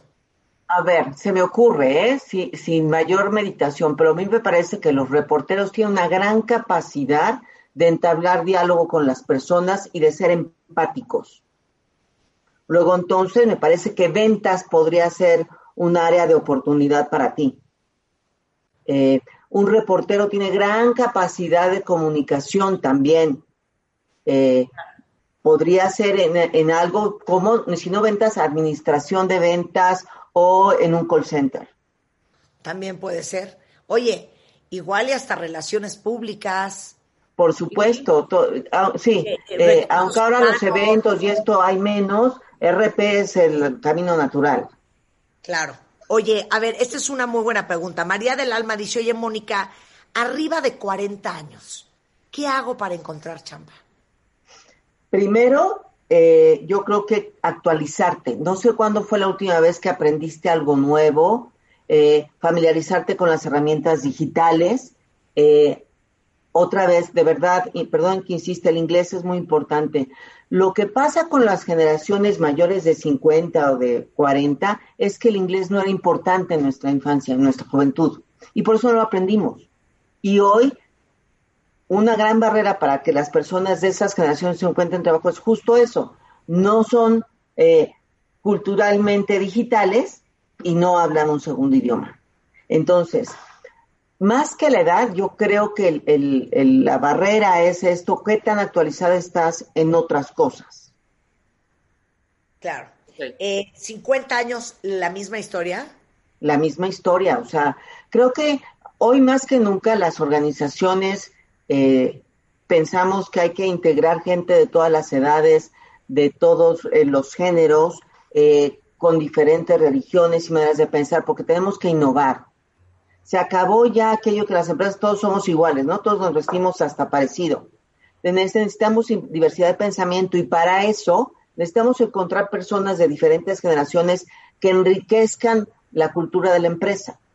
Por eso yo creo que se abren puertas en esta necesidad de las organizaciones de renovarse y de aprender. Siempre va a sumar la experiencia de los años, también como suma la frescura de los jóvenes, todo suma. Claro. Eh, a ver, esta es buena. Eh, Adrián dice, he aplicado a vacantes de mi interés y no logro que me contacten. Revisan mi currículum y todo, pero hasta ahí. ¿Qué estoy haciendo mal? El currículum. Tendrías que ver qué es lo que te interesa y lo que, qué es lo que estás diciendo en tu CV. Por esto que, esto que les digo, escriban el currículum, inténselo a alguien más a leer para ver qué entendió. Capaz que tú quieres buscar en ventas y en tu currículum estás poniendo pura solo experiencia administrativa, pues no hay match. Claro. Eh, eh, tengo 23 años, dice Randax, Mónica, licenciada en administración me sacaron de la empresa donde estaba por la pandemia en mayo y por más que he buscado y mandado mi CV, no tengo respuesta en ningún lado. Hablemos tantito, Mónica, del CV. Fíjense lo que le voy a preguntar a Mónica. ¿Qué porcentaje de los CVs que tú ves todos los días y todo tu equipo en Manpower Group están bien hechos? Si acaso, el 10%. Bien hechos, ¿eh? Bien hechos. Imagínense ustedes que el 90% de los CVs circulando allá afuera, y hemos hablado mucho del tema con el tiburón de baile, están mal hechos. Sí, sí, yo, yo a lo mejor exageré 10%, pero no más del 20% están bien hechos. Acuérdense que el reclutador ve miles de CVs. El algoritmo le va a ayudar a descartar aquellos que no tienen las palabras claves del posteo de la vacante. Y de esos que ya le llegaron, en los primeros cuatro o cinco renglones tienen que atrapar la atención del reclutador para que lo siga considerando. Lo cual hago la siguiente pregunta. ¿Cuáles son los errores más comunes y graves en un currículum que no está bien hecho?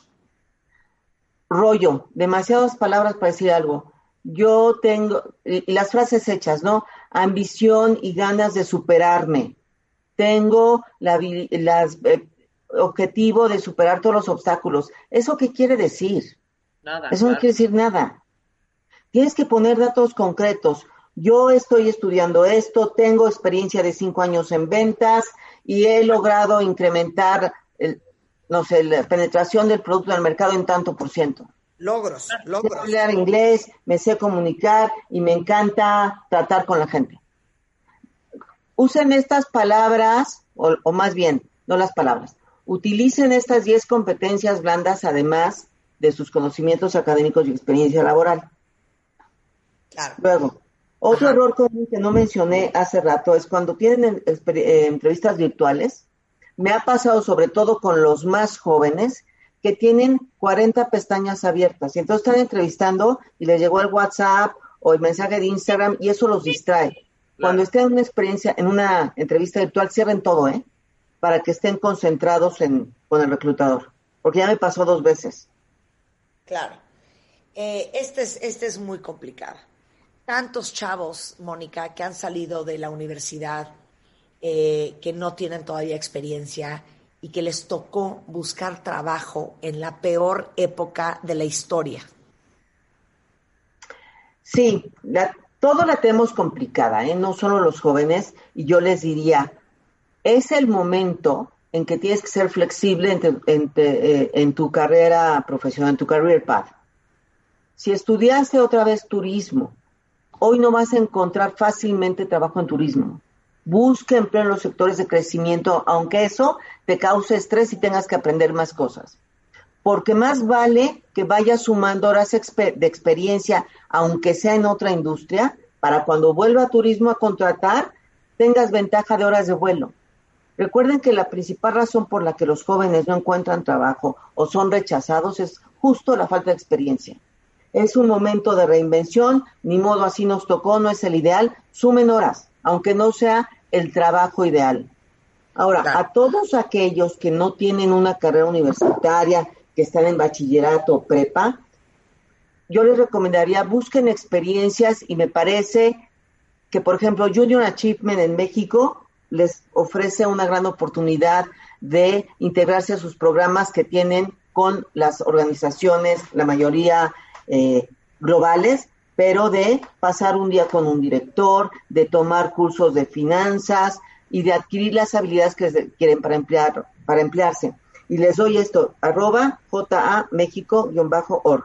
Es una organización global muy seria que les puede ayudar a formar, a, perdona, sí, a desarrollar habilidades que aumenten su empleabilidad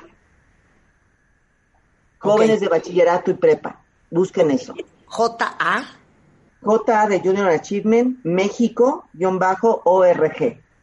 Bueno, eh, te contactan en Mo Flores B en Twitter o directamente en el Twitter de Manpower Mi CA o manpowergroup.mx. Mucha gente dice, me encantaría que Mónica viera mi currículum. ¿Cómo lo hacemos? Que me lo manden, mándamelo. O sea, mándame, yo me comprometo a darte un par de observaciones. Ok, ¿a dónde te lo mandan? Al Twitter. Ok, perfecto. Si quieren que Mónica les eche un, un vistazo a su currículum y les dé una opinión de cómo está, entren, eh, mándenle un tweet a MO Flores, B de burro, para que les dé su opinión. Mónica, como siempre, un placer tenerte acá. Gracias, un gusto. Te mando un beso. Nos vemos pronto, igualmente. Besote, Mon. 79 meses, 70 ediciones, más de 400 especialistas, 10.000 páginas, 6 años y contando. MOA. Este mes, en Revista MOA, nuestro anime de la reví, mi pasado, mi presente y mi futuro, en entrevista con Carlos Loret. Además, si eres exitosa y no más no encuentras pareja, Evan Mark Katz te tiene todas las respuestas. ¿Estás atorado en un contrato familiar que no sabes cuándo firmaste? Salte de ahí. ¿Y cómo cuidarte de la influenza? MOA Noviembre. Una edición para aprender, celebrar y ver hacia adelante. Happy Birthday MOA.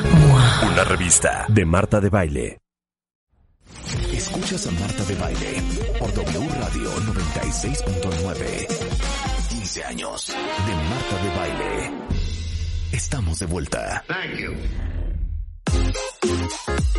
Estamos de regreso en W Radio, 11.33 de la mañana. Ayer hice un Instagram Live con el eh, dermatólogo Polo de Velasco y entre las cosas que estuvimos hablando sobre la- el tema de la piel es que yo les contaba eh, que alguna vez escuché a una dermatóloga y la doctora Adriana Reyes, que está aquí el día de hoy, también es dermatóloga, eh, decir que la mejor crema antienvejecimiento que existe en el mundo, en la historia, se llama protector solar. O sea, si ustedes quieren ser eternamente bellas y bellos y eternamente jóvenes, el tema es el protector solar. ¿Miento o no miento, Adriana? Nada, no, es totalmente cierto. Del 80 al 90% de los signos de la edad son causados por el sol. Y es que no estamos envejeciendo, nos estamos oxidando. El sol nos lleva a generar radicales libres y los radicales libres son tóxicos para nuestro colágeno, nuestros fibroblastos, que son las células que producen el ácido hialurónico, el colágeno, las células madre de nuestra piel y se dañan directamente con la radiación. Claro. Entonces, cuando tú te estás asoleando, no importa si te aventaste en un camastro o si estás parado en una esquina esperando a que pasen por ti y te está dando el rayo del sol, ¿qué está pasando en la piel? se están absorbiendo los rayos UVB, UVA, la luz visible y los infrarrojos. Antes nada más le teníamos miedo a los UVB, que son los que nos queman y que nos dejan la piel roja y nos dejan hechos un tomate. Pues no, ahora se sabe que también la radiación UVA y la luz visible nos afectan a nuestros tejidos y nos hacen envejecer. Nos están dañando directamente a nuestras células. Se inflaman y nos generan arrugas, manchas y a largo plazo cáncer de piel. He notado que a la gente le da más miedo eh, las arrugas y las manchas que cuando les decimos que les va a dar cáncer de piel. Se ponen más el protector solar. Exacto. Oye, pero entonces, cuando te está dando el sol, los melanocitos de la piel se despiertan y empiezan a trabajar y a pigmentarse. Por eso las manchas, el melasma, el paño, las pecotas. Así es. Eh, la radiación UVB, que ya te dije, nos quema, eh, pero la UVA y la luz visible, que esa no nos escondemos en la sombra, no nos escondemos dentro de nuestras casas y estamos todo el tiempo pegados a una pantalla. Esas también nos están generando luz UVA y luz visible. Entonces, en todo momento debemos de utilizar protector solar para que esos melanocitos no se estimulen, porque son la principal, el principal estímulo es este tipo de radiación para nuestros melanocitos que nos generen manchas. Claro. Ahora, ayer, ayer preguntaban varias en el chat, ¿cuál es el mejor protector solar? Y quiero que hablemos específicamente de uno que yo acabo de descubrir que se llama Fusion Water Urban, que es una maravilla, es del laboratorio este, español ISDIN. Y quiero que les expliques, eh, lo conoces, ¿no? ¿Cómo funciona? ¿Cómo funciona? El fotoprotector Urban, el Fusion Water Urban, es un nuevo fotoprotector que nos cubre tanto luz UVB, UVA, luz visible, infrarrojos, nos da antioxidantes y nos ayuda a tener un efecto antifatiga y tiene efecto antipolución, o sea, nos ayuda a que nuestra piel no se dañe por los contaminantes de la piel. Así como nuestra vida está evolucionando, como nuestra vida ya es frente a computadoras y nuestras ciudades están contaminadas, si no nos adaptamos y evolucionamos, vamos a perecer como especie. Y así también los protectores solares tienen que evolucionar y esta es la evolución de ISDIN. ISDIN ha hecho un nuevo protector solar que tiene la cobertura necesaria para el estilo de vida urbano. Oye, pero dime una cosa, lo que yo he notado para todos los que dicen es que es una pesadilla el protector solar porque me queda una masa blanca horrenda, porque este, me queda súper grasosa la piel, se absorbe súper rápido, cuentavientes, es, tiene una textura muy ligera y por ejemplo, para las mujeres que nos maquillamos, es ideal porque ahora sí que el maquillaje, el CC cream, o sea, o lo que sea que se pongan encima, ahora sí que patina perfecto sobre el Fusion Water Urban de Isdin. Está súper padre una tecnología que tienen de wet skin que te lo puedes poner aún sobre la piel húmeda y tiene ácido hialurónico que nos ayuda también a que el maquillaje corra súper a gusto en la piel cuando nos estamos aplicando. Claro, ahora una pregunta. Eh, este este eh, protector de Isdin, sí es para todo tipo de piel, ¿no? Este protector solar, al ser Fusion Water y esta consistencia más acuosa que la mayoría que están en el mercado, se absorbe rápidamente, no te deja nada blanco, eh, es adecuado para pieles tanto sensibles como piel grasa o hasta piel seca porque sí te llega a hidratar, sin embargo no tiene nada de grasita. Y eh, es ideal entonces para cualquier tipo de piel. Ok, eh, otra, otra complicación de los, de, de los protectores es ya me lo puse en la mañana, pero ya no me lo voy a volver a poner. Ay, sí. Durante el día, ¿no? Porque ya estoy, por ejemplo, ya estoy maquillada. Sí, batallamos muchísimo porque ningún protector solar dura más de cuatro horas. Y el American Academy of Dermatology nos dice que debemos aplicar el protector solar cada dos horas. Esto, eh, siempre les digo a mis pacientes, el elegir un protector solar adecuado para ti es como encontrar un buen novio, un buen hombre. Es complicado, pero vale la pena. Cuando lo encuentres, lo vas a amar. En este caso, el Isdin Fusion Water Urban tiene una consistencia tan líquida que puede hasta reavivar el maquillaje si te lo estás poniendo a toquecitos, ya que es primordial que llevemos una fotoprotección adecuada, porque es nuestra principal crema antienvejecimiento. Antes de gastar en otras cosas, apliquémonos bien el protector solar. Totalmente. Entonces, eh, es, tan, es tan acuoso y es tan ligero que te lo puedes poner con palmaditas, así con cachetaditas en la cara, encima de tu maquillaje, cada cuatro horas, para que, se los juro, cuando venga marzo, abril, mayo, que ya salgamos otra vez a la vida, tú salgas sin ni una sola mancha. Sí, Ahora con tanta exposición a luces artificiales, la combinación de estas luces artificiales y piel latina hace que nos manchemos mucho más. Nos afecta más como latinos a las manchas, este tipo de radiación, que a personas súper blancas, fototipos muy claritos. Entonces, cuidémonos. Bueno, yo sí les quiero decir, cuentavientes, porque sé que muchas eh, se quieren cuidar la piel, eh, que no es solamente cuando ya tienes 40, 50 años, hay que cuidarse la piel desde que empiezan a notarse los signos de edad, la primera arruguita, la primera mancha, la primera peca, porque el 80% del envejecimiento de la piel es gracias a la radiación solar. Y una manera muy sencilla es de verdad el protector solar, como lo decíamos ahorita Adriana y yo.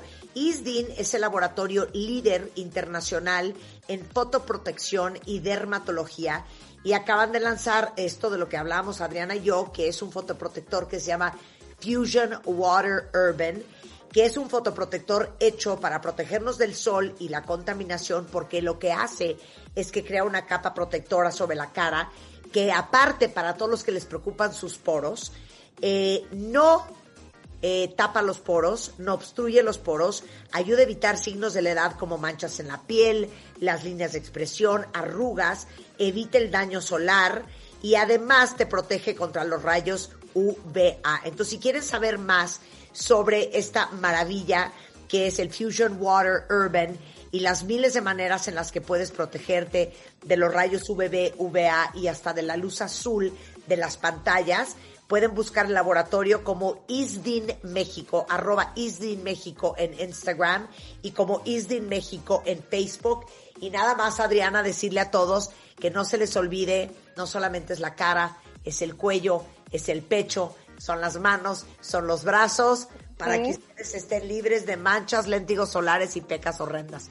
Adriana, muchísimas gracias por estar con nosotros. Muchas gracias por la invitación. 79 meses, 70 ediciones, más de 400 especialistas, 10.000 páginas, 6 años contando. MOA. Este mes, en Revista MOA, nuestro anime de la reví, mi pasado, mi presente y mi futuro, en entrevista con Carlos Loret. Además, si eres exitosa y no más no encuentras pareja, Evan Mark Katz te tiene todas las respuestas. ¿Estás atorado en un contrato familiar que no sabes cuándo firmaste? Salte de ahí. ¿Y cómo cuidarte de la influenza? MOA Noviembre. Una edición para aprender, celebrar y ver hacia adelante. Happy Birthday MOA. Una revista de Marta de Baile. Escuchas a Marta de Baile por W Radio 96.9. 15 años de Marta de Baile. Estamos de vuelta. Oigan, cuentavientes, adivinen a quién invité el día de hoy. Está con nosotros Guillermo Salcedo, director de producto de video de Easy. Y tenemos una super noticia para todos ustedes que son fans de Disney, no importando las edades. ¿Cómo estás, Guillermo? Hola Marta, ¿cómo estás? Un gusto saludarte a ti y a todo tu auditorio. Igualmente, a ver, cuéntame todo, ¿qué es esta, este matrimonio entre Easy y Disney? Pues mira, eh, a partir de este próximo martes 17 de noviembre, o sea, ya, ya mero, llegará a México Disney Plus, que es la plataforma de, de streaming por suscripción de The Walt Disney Company, y lo hace de la mano de Easy. Vamos a tener nosotros la eh, oportunidad de poderle ofrecer a nuestros clientes que puedan agregar Disney Plus a, a, su paquete de Easy o agregarlo en un nuevo paquete eh, que, que, hemos diseñado para, para precisamente para Disney Plus. Y Con, entonces, para todos los que dicen, es que en mi vida había oído de Disney Plus, explícales qué es. Pues mira, Disney es una plataforma de entretenimiento con series y películas. Eh, o sea, lo que, lo que vamos a tener a partir del 17 de noviembre es que eh, esta plataforma de, de Disney que, que tiene eh, películas, series, cortos, shows y documentales de, de las cinco marcas, digamos, icónicas de, de, Disney, que son Disney, Pixar, Marvel, Star Wars, National Geographic, además de una serie, una gran variedad de productos o de producciones que van a hacer ellos en, eh, de producciones originales para estrenarlas en Disney Plus, y todo eso va a estar eh, disponible a través de Easy. Entonces, esto empieza eh, a partir del próximo martes 17. Así es. Eh, vuélveme a, re a, repetir las franquicias que vienen en Disney Plus. Marvel. Disney Plus ofrece, exacto, eh, todo lo que es de Disney directo, de la marca Disney, de Pixar, de Marvel, de Star Wars y de National Geographic. Ahora sí que van a tener un 5 en 1, cuentavientes. Eso es Disney Plus. Entonces, eh, a ver, ahora explica, Guillermo, a todos esto va a estar disponible a partir del martes 17, pero ¿cuáles son los beneficios que tenemos de contratar Disney Plus junto con Easy? Muy bien, Marta. Mira, eh, Disney Plus va a estar disponible en Easy a través de, dos cómodas opciones, digamos. Ya sea que lo contrates en el esquema de Disney Plus a la carta, que es, eh, es, decir, le puedes agregar eh, la suscripción de Disney Plus a cualquier paquete que tengas hoy contratado con Easy si ya eres cliente, o contratando Easy el paquete que tú elijas, le puedes agregar Disney Plus a la carta y con eso tienes ya el acceso para verlo en tus dispositivos eh, móviles o en tu televisión. Ok, dame las variables, dame las variables. Ok, esa es, esa es una. La otra es, eh, lo puedes contratar dentro de nuestros nuevos paquetes Unlimited que incluyen Disney Plus ya en la, en la cuenta. Eh, con, con, estos nuevos paquetes, por ejemplo, estamos también estrenando una nueva tecnología en Easy, que es Easy TV con Smart, es decir, con tecnología de Android TV con lo cual, además de tener Disney Plus incluido eh, en tu paquete, tienes eh, una, caja, un decodificador que tiene eh, el Google Assistant integrado. Puedes ver contenidos en 4K. Tienes Chromecast integrado también, que es decir, la capacidad de transmitir desde tu celular cosas como fotos o películas o videos que estás viendo en tu celular hacia la pantalla grande de TV eh, y obviamente todo esto también eh, viene junto con eh, Internet para todo tu hogar y el servicio de telefonía y todos los canales de televisión en vivo que, te gustan están incluidos en ese paquete.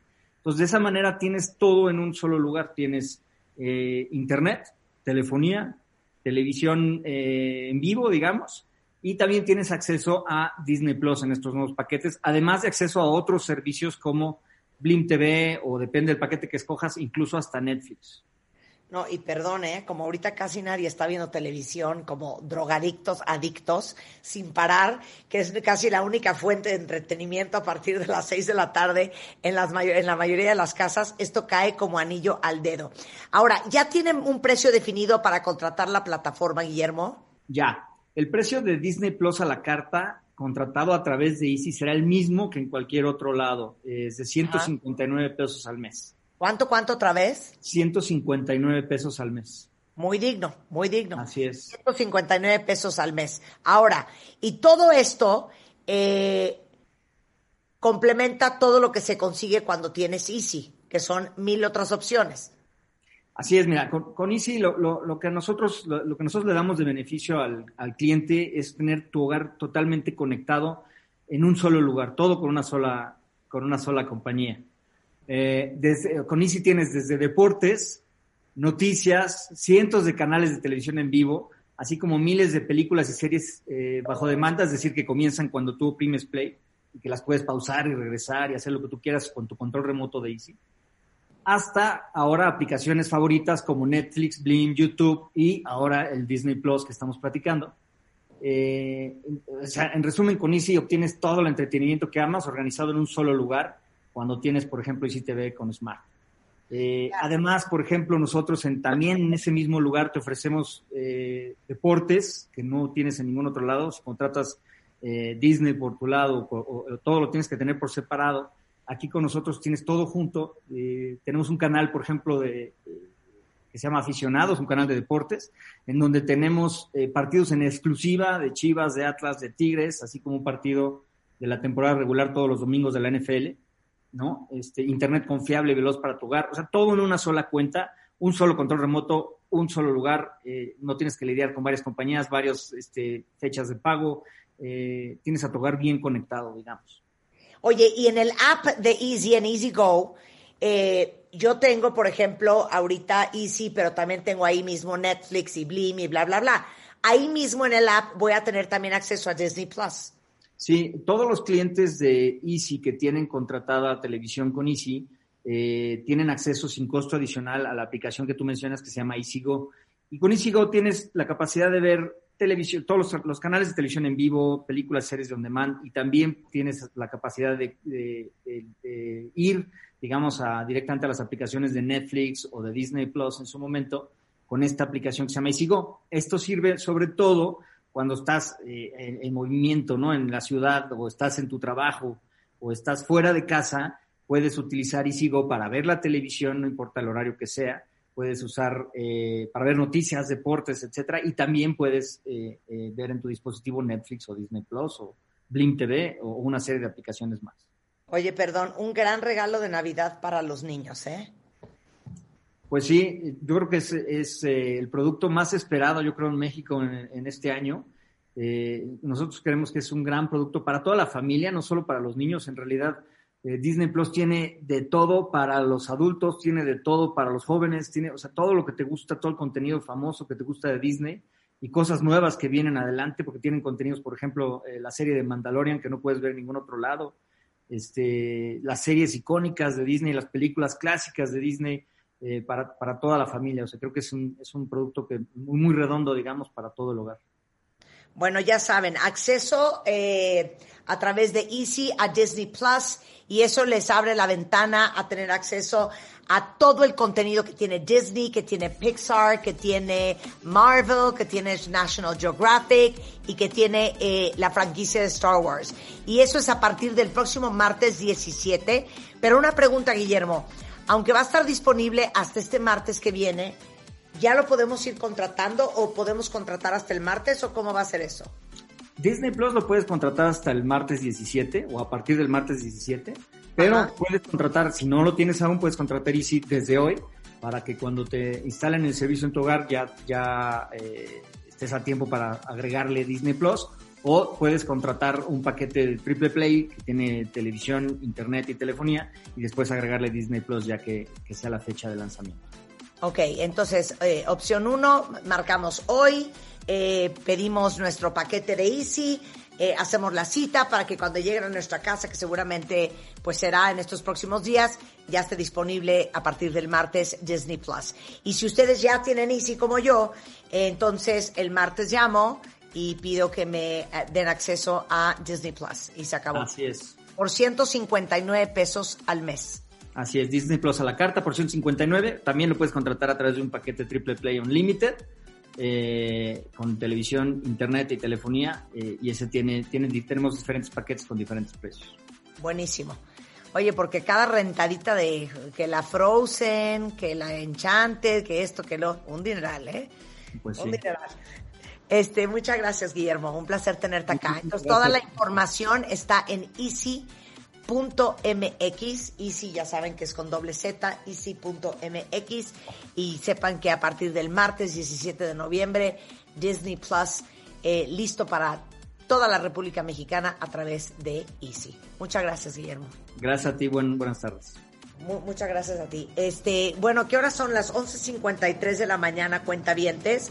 Eh, ¿Qué más les tengo que decir antes de ir a la corte y regresar a hablar con mi queridísima Aura Medina?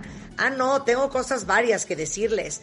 A ver, eh, para empezar, eh, la Organización Mundial de la Salud eh, calcula que el 30, 35% de la población está teniendo problemas de sueño gracias a esta preciosa pandemia. Eh, y esto afecta pues no solamente a nivel físico, también emocional, intelectual y personal. Si ustedes quieren saber cómo se puede gozar de un descanso total sin insomnio, sin molestias ni dolores de espalda de cuello al día siguiente, eh, para en vez de eso disfrutar de una vida más activa y saludable, los queremos invitar a este viernes 6 de noviembre a las 7 de la noche al salón virtual del Gran Dormir 2020. Eh, ahí les van a explicar todo acerca del gran dormir, la higiene del sueño, lo último, los avances tecnológicos y sistemas de descanso, hasta las tendencias en decoración de un cuarto, todo lo relacionado con este tema que es definitivamente importante para ser más productivos, para estar de mejor humor, para tener mejores relaciones, para sentirnos este, más saludables. Entonces no se lo vayan a perder. Es una transmisión en vivo a través de Facebook y el canal de YouTube de Silly México. Y además, si se conectan, van a poder participar en las trivias para ganar un sistema de descanso Silly. Si quieren más información, entren a salondelgrandormir.mx. Hacemos una pausa y regresando, Aura Medina is in the house. W Radio 96.9. Al aire. De baile en casa. Estamos donde estés. Más música, mejores especialistas, más invitados. Marta de baile, desde casa a tu casa. Marta de baile desde casa a tu casa. Hacemos una pausa. W Radio 96.9. Al aire. De baile en casa. Estamos donde estés. Más música, mejores especialistas, más invitados. Marta de baile, desde casa a tu casa.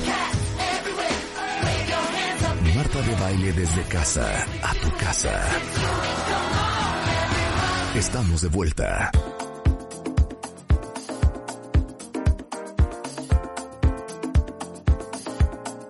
Son las 12.06 de la tarde en W Radio. Qué bueno que están con nosotros. Estamos de regreso, entrando a la tercera hora del programa.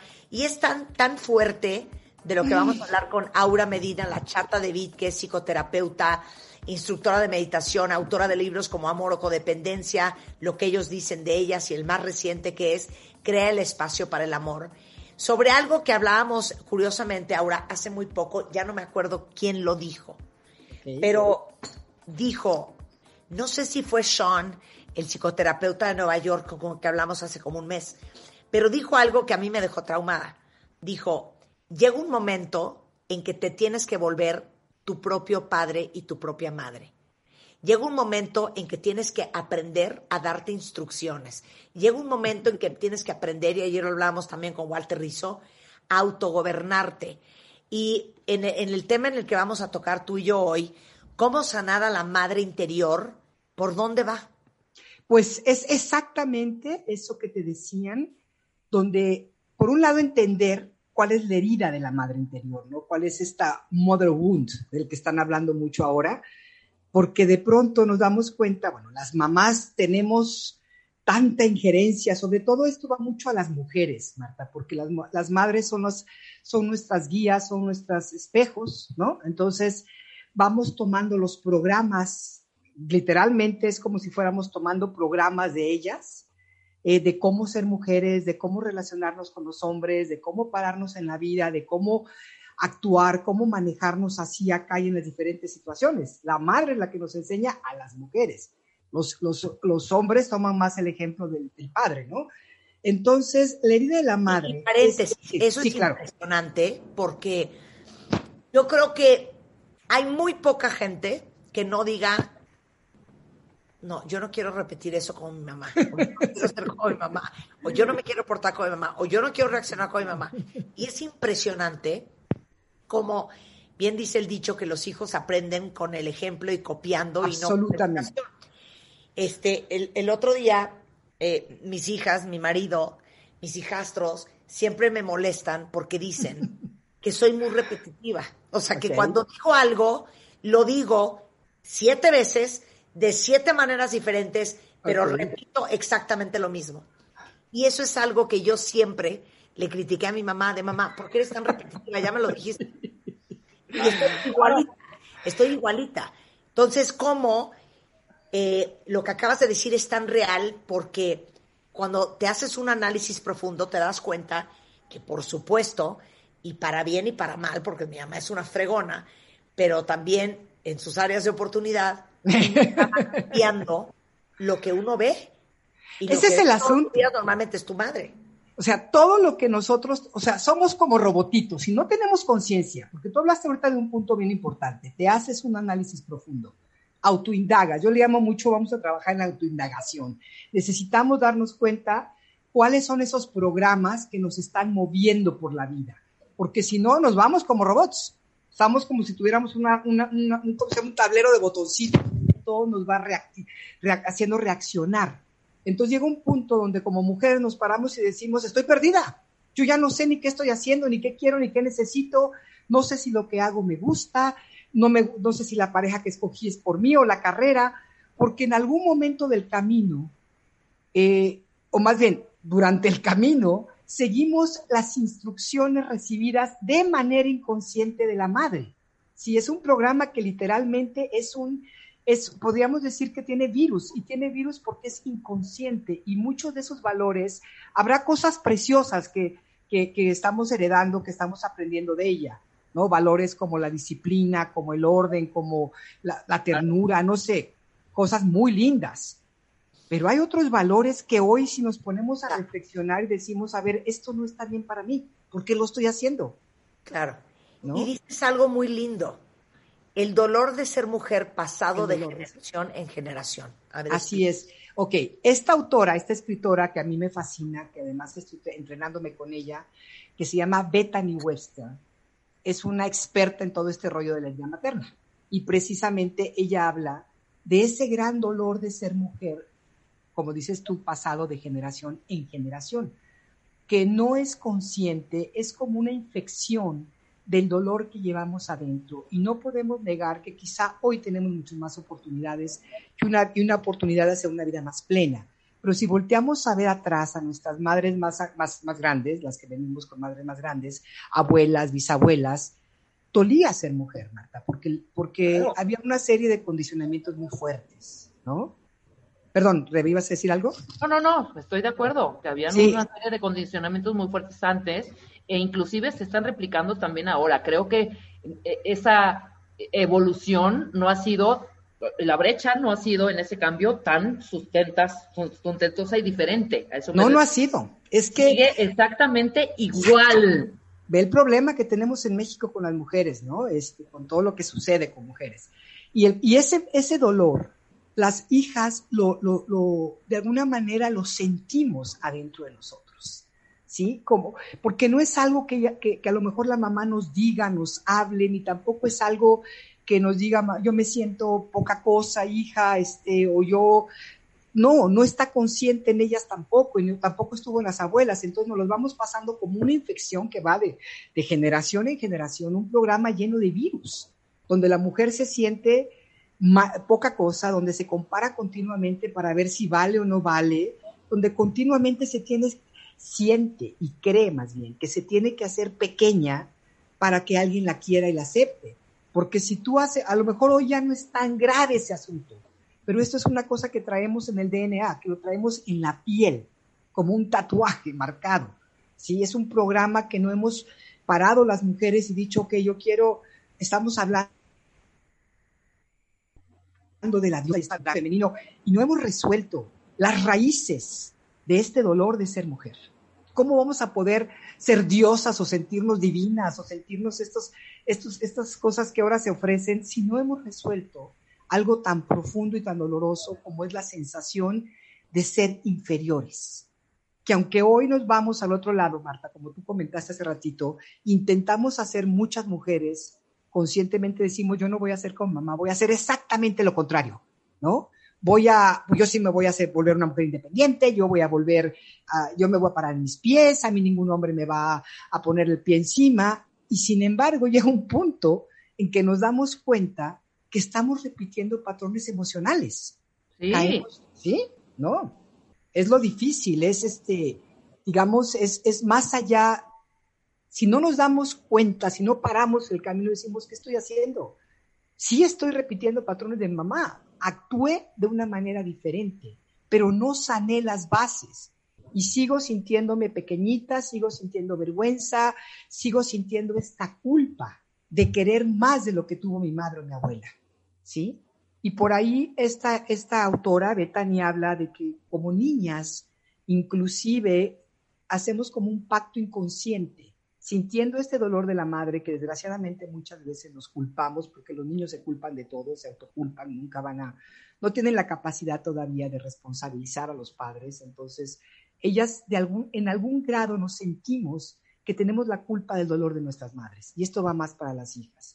Entonces sí hay como un pacto inconsciente muy profundo de yo no voy a ser mejor que tu mamá, yo no te voy a traicionar, yo no te voy a abandonar en tu dolor, lo voy a abrazar yo también.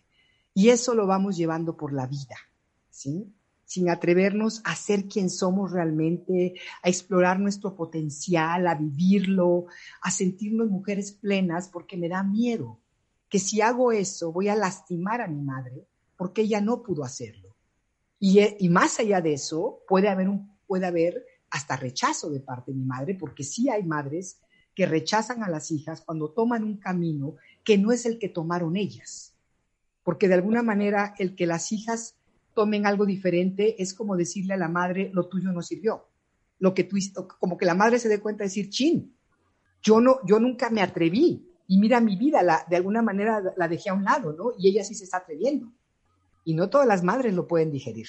Es fuerte, ¿no? Mira, ahorita que, que comentó Marta esta, este ejemplo que tomó de su madre de estar repite y repite y repite las cosas, que me consta, eh, yo te puedo decir que analicé profundamente por qué, mira, mira la, la, sencillez de lo que te voy a decir, que tiene una carga bastante profunda. ¿Por qué yo, yo nací con muchos gritos alrededor, sobre todo de mujeres? No gritos en violencia, ni gritos de de madre, ni nada. Muy fuerte, y muy imperativo, y muy no sé qué. Y de pronto ya rascándole y, trabajando un poco esto, no nos escuchábamos entre mujeres. Inclusive ahora tampoco. Esta manera de, de, hablar fuerte, de expresarlo lo que sientes, pero hablando así como lo estoy haciendo ahorita, muchas veces cuando lo platicábamos era, es que no me estás escuchando, ¿no? Claro. Porque respondíamos inmediatamente ante, ante la, Lo, que te decía la madre o la abuela, para siempre ganar, y ese es uno de mis peores defectos que estoy tratando de trabajar, siempre ganar los argumentos. Ay, qué fuerte, qué fuerte, ¿no? Qué necesidad de, tener la razón. Y viví casi en un matriarcado, o sea, que la mayoría somos mujeres, y mujeres fuertes y mujeres que han sabido, de verdad, desde mi abuela. en la vida. ¿Cómo no? ¿Sabes? Entonces, este pequeño detalle que decía, no, es que así en la familia se habla fuerte. No, no nos escuchábamos entre mujeres. Pero fíjate, la pregunta sería, ¿por qué hablaban fuerte? Claro, porque el otro no me escucha. Eso, eso es en relación al otro. Claro. Pero ¿cuál es mi necesidad de ser escuchada? Ser vista, ser incluida, valorarme, valórame, veme, aquí estoy, escúchame, porque eso es lo que la niña necesita. Y cuando la madre está tan llena de todos estos condicionamientos que tampoco ha resuelto, inconscientemente los pasa a los hijos, porque los hijos no, no aprendemos de lo que nos dice la mamá que hagamos, las hijas. No vamos a hacer lo que nos dijo mi mamá. Si mi madre vive, vivió una situación por muchos años con un, que, puede haber sido mi padre o alguien más, de mucho abuso de otro, de un hombre, y siempre me dijo, a ver, hija, tú estudia, tú ponte, tú, tú, tú, hazte, tú sé inteligente, no, no, no caigas como yo caí en este, en este hoyo, nunca permitas que un hombre te ponga el pie encima. Ok, pero no me lo estás enseñando, ¿cómo lo hago? Ya te entendí, pero no sé cómo hacerlo, porque lo que yo aprendo, lo aprendo de lo que tú haces, ma, no de lo que tú me dices. Y en inglés hay un, hay una, un dicho muy bueno que dice, eh, bueno, en español dice, el ruido de tus acciones no me permiten escuchar tus palabras. Entonces, si tu madre te quiere enseñar algo diferente de lo que ella hace, porque ella no quiere que seas como, que vivas lo que ella vivió, pero no te, no te, no te lo enseña con su conducta, ¿cómo lo aprendes? ¿De dónde lo vas a saber hacer? Claro. ¿No? Bien. Es fuerte, es fuerte. Claro. A ver, continúa. Eh, la herida, ¿cómo se manifiesta? Ok, la herida se manifiesta, la sentimos de diferentes maneras. En este no atreverme a ser yo, a decir lo que yo pienso, a pararme en mi verdad. No quiero sonar así todo romántica, pero es cierto, decir, oye, esto no está de acuerdo, yo no estoy de acuerdo con esto, mamá, o a mi marido, sino convertirnos en borreguitas, ¿no? En tengo que seguir exactamente lo que mi madre, lo que mi abuela, lo que mi tía, lo que todas ellas hicieron o dijeron, porque yo no puedo ser yo. es un poquito lo que hablábamos en un artículo, Marta, que lo hemos comentado varias veces, cómo te, cómo te, este, cómo se dice, cómo te, ay, se me fue la palabra, o te cortas a ti misma, cómo te cercenas, cómo te... Sí, sí, sí, sí, cómo te vuelves invisible, cómo... Cómo te vas cortando a ti misma. Exacto. ¿No? Cuando te mutilas, esa es la palabra, gracias, para encajar en lo que tu familia, lo que tu madre sobre todo aprueba, ¿no? obviamente vas a, vas a desarrollar una alta tolerancia al trato abusivo de los demás, porque eso fue lo que tú aprendiste. Y muchas veces en este gran tabú de que la mamá no se toca ni se habla nada de ella, no queremos reconocer que mucho de la, de la forma en que fuimos tratadas fue abusiva. Abusiva porque a lo mejor nuestra madre tenía situaciones difíciles y nos usaba a nosotros. O sea, en vez de estar ella ahí para nosotros, era, nos usaba emocionalmente de muchas formas, ¿no? eh, también me vuelvo una rescatadora. Si yo tuve que, si yo sentí la necesidad de niña, si yo sentí el dolor de mi madre desde este gran amor de hija y necesidad de su amor también, pues la voy a querer cuidar. Y ahí está un problema fuerte porque no vivo mi infancia, no recibo el cuidado que necesito y esa necesidad de cuidado, apoyo y guía no se satisface. Y yo voy por la vida rescatando ahora a todo mundo para ver cuál de ellos le cuidan. Ay, Dios mío. Sí, es fuerte. Compito compulsivamente contra otras mujeres y ya lo hemos hablado aquí, las madres somos competitivas y si no tenemos cuidado hasta con nuestras hijas competimos, ¿no? Entramos en pleitos de, de, poder con ellas, lo que tú decías ahorita, Rebe, ¿no? Esto de a ver quién grita más fuerte y a ver quién tiene la razón. Eso es parte de un pleito de poder, estamos compitiendo, pero de una manera inconsciente, porque cuando la competencia es abierta y es hasta deportiva y es como los hombres cuando se van a jugar fútbol con el papá y se taclean y qué sé yo, es como muy abierto, no hay problema. El problema aquí es que la madre nunca va a aceptar que está compitiendo con su hija y lo está haciendo y le está enseñando que la forma de relacionarse con las mujeres es a través de una competencia desleal y secreta, no hablada y compulsiva. Y eso daña mucho las relaciones entre las mujeres. Obviamente un continuo autosabotaje, ¿no? Me saboteo en mis formas porque inconscientemente no quiero crecer ni quiero ser más grande que mi mamá. Tengo miedo que si yo logro hacer lo que yo quiero, mi madre se va a resentir conmigo, porque yo sí pude realizar mi sueño y ella no. Uf, qué fuerte. Sí, no, son cosas muy fuertes que traemos cargando y no porque nuestras madres fueran malas o porque nosotras como madres fuimos malas. O porque te, te, acabaste convirtiendo en todo lo que tu madre quiso ser y no fue.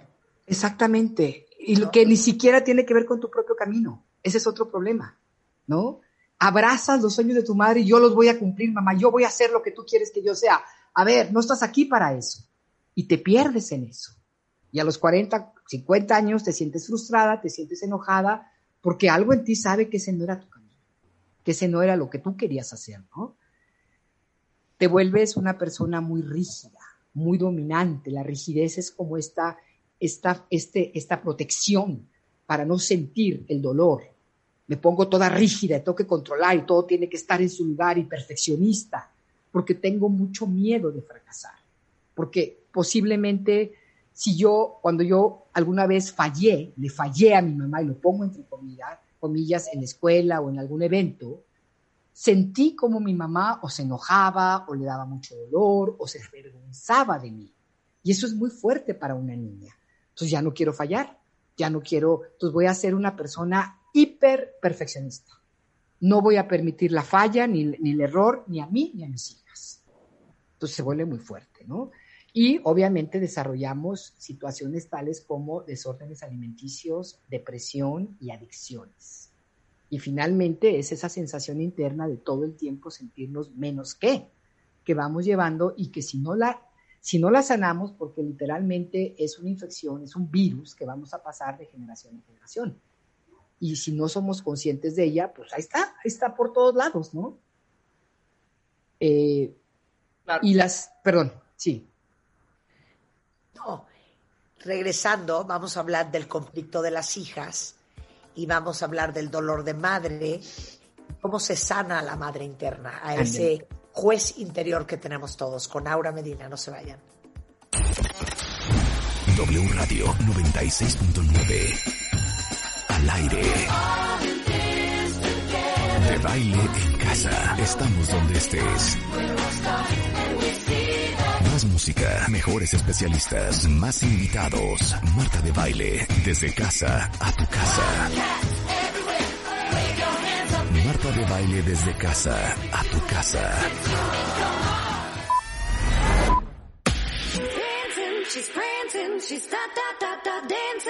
Estamos donde estés. Marta de baile al aire solo por W Radio 96.9.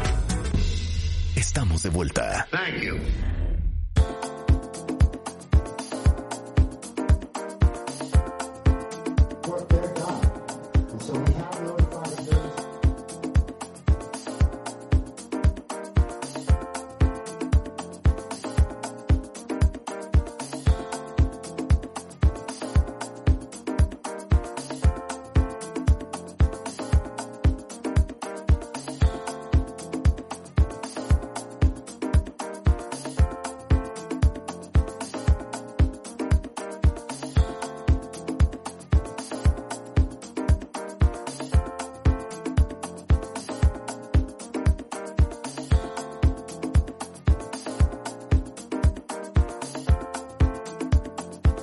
Regreso en W Radio, qué bueno que siguen con nosotros. 12.31 de la tarde y estamos hablando de lo importante que es entender cuál es la herida que traes adentro de, de, madre interior, esa que te autosabotea, esa que es rígida, dominante, eh, que, que, te juzga. Eh, ¿Cómo es? Ya hablamos de eso antes del corte. Eh, ahorita vamos a hablar de cuáles son los costos y cómo sanas a ese juez terrible interior que tenemos todos. Aura. Muchas gracias, Marta. Pues sí, platicando precisamente de, de, si queremos entender cómo sanar a esa parte de nosotros que conocemos o que se llama la madre interior, necesitamos primero entender qué es esta herida, qué es lo que tenemos que sanar. Hay un gran conflicto que hablábamos un poquito hace rato de las hijas en relación a nuestra madre, ¿no? Que tiene que ver con la lealtad a mamá si yo soy leal a mamá, es entendiendo que la niña tiene una necesidad tan profunda, tan básica, tan de vida, de recibir de su madre aprobación, amor, afecto, eh, mamá, mamá, darle el mensaje de yo te acepto como tú eres, aquí estoy para ti, este, estás bien por ser mujer.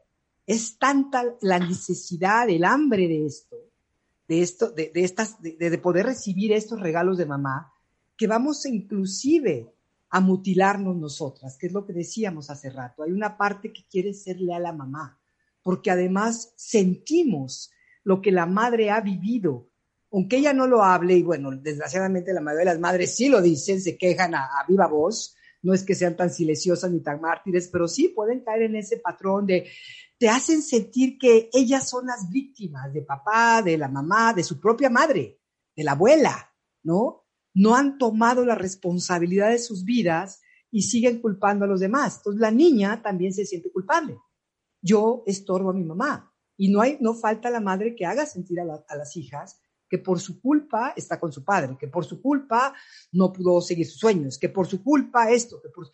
Y a veces no son con palabras, pero las actitudes tienen mucho más que ver, son más fuertes que las palabras, ¿sí? Porque llegan hasta lo más profundo de la niña.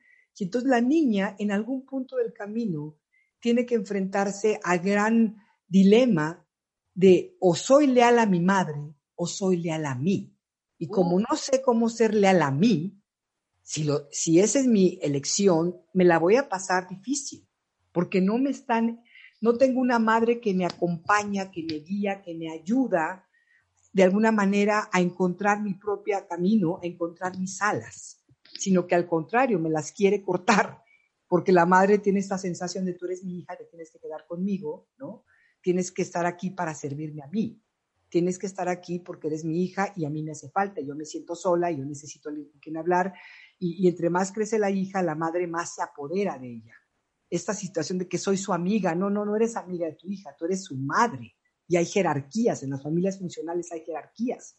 En las familias disfuncionales, con la madre es una madre niña, infantil, se pierden estas jerarquías, se pierde el significado de los roles y las madres quieren a veces ser parte de las hermanas, que eso es parte de su propia inmadurez, ¿no? Entonces... ¿Cómo detectando esto ahora? ¿Cómo vas detectando que realmente sí se te está metiendo tu mamá dentro? O sea, porque eso... Ya la tienes.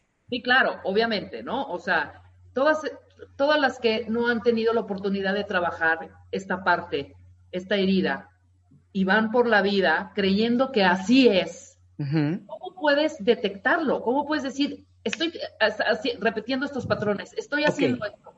Bueno, una, una es, eh, se dice que los sentimientos o las sensaciones que tenemos las, las, son una manifestación de esas necesidades que no están siendo de alguna eh, llenas, llenadas por mí, ¿no? Entonces, si yo tengo una frustración continua de mi vida, si me siento, si tengo esta sensación profunda y continua de estoy mal, hay algo mal conmigo, ¿sí? Como que no recibí la afirmación de lo que yo soy, de que está bien ser como yo soy. Entonces todo el tiempo me voy a sentir mal. Fíjate, si me quedo en la lealtad con mi madre, me pierdo de mí y me enojo con ella. Si me voy a hacer mi vida, bajo estas circunstancias, me enojo conmigo, me continuamente me autosaboteo, porque hay una parte mía que se siente desleal, ¿no? Es el miedo al fracaso. No me quiero aventar a hacer lo que yo quiero, a vivir este potencial, a explorar qué es lo que a mí me gusta, qué es lo que para mí es plenitud, porque tengo miedo a fracasar, porque tengo miedo que mi madre me rechace, que desapruebe de mis elecciones, ya sea mi pareja, mi carrera, si me quiero ir de viaje, si me quiero ir a Europa, si me quiero hacer cosas que ella nunca se atrevió, no me atrevo. Porque tengo mucho miedo a su rechazo, a que me, a que me voltee a ver y me diga, sí, ya la perdimos, ¿no? Porque así es, es uno de los comentarios de las mamás. Cuando no tenemos límites claros, nuestros límites son muy débiles y hay un sentido muy, muy indefinido de quién soy yo como ser humano, de quién soy yo como persona. Cuando no me siento capaz ni me siento merecedora de crear la vida que yo anhelo. Y me siento culpable por querer algo diferente a lo que mi madre vivió, lo que mi madre me dijo que tenía que tener, ¿no? Cuando no me siento con esa seguridad y esa, y esa fuerza para tomar mi espacio y decir, yo no quiero vivir en casa de mamá a los 40 años, yo quiero tener mi espacio, yo quiero vivir mi vida de la manera en que para mí esté bien. Y habrá valores, Rebe y Marta, que son muy buenos de mamá y que me van a funcionar en la vida. Pero cuando estoy en esta confusión y en esta herida, ni siquiera los reconozco o los acepto todos, aunque no vayan conmigo, o reacciono rechazando todo. Y también me pierdo de cosas muy valiosas, ¿no? Y no me atrevo tampoco a decir lo que yo pienso, lo que para mí está bien, porque se arma un San Quintín, ¿no? Y toda la vida me la paso acomodando, yo acomodándome para no hacer olas, para no armar demasiado problema me estoy imaginando la relación de esta madre a la que estás describiendo, la relación con su hija o con claro. su hija. Sí, sí, sí, así es, ¿no? Esa experiencia de que al principio hablábamos. Sí, y, y, realmente, bueno, es lo que le llaman las madres narcisistas, que yo siempre he dicho, bueno, narcisistas todos somos un poquito, la verdad, porque el narcisismo es una, es una etapa infantil no, que, que, no se contempló, que, que, estuvo perfecto a los dos años, no se completó y la sigo cargando. Y ese es simplemente ser infantil, ser inconsciente y ser, esa niña infantil, esa niña, perdón, que cree que sus hijas están ahí para hacer sus juguetitos y que arma toda una obra de teatro de cómo tiene que ser la vida de la familia y ella le da a cada quien sus roles y sus papeles.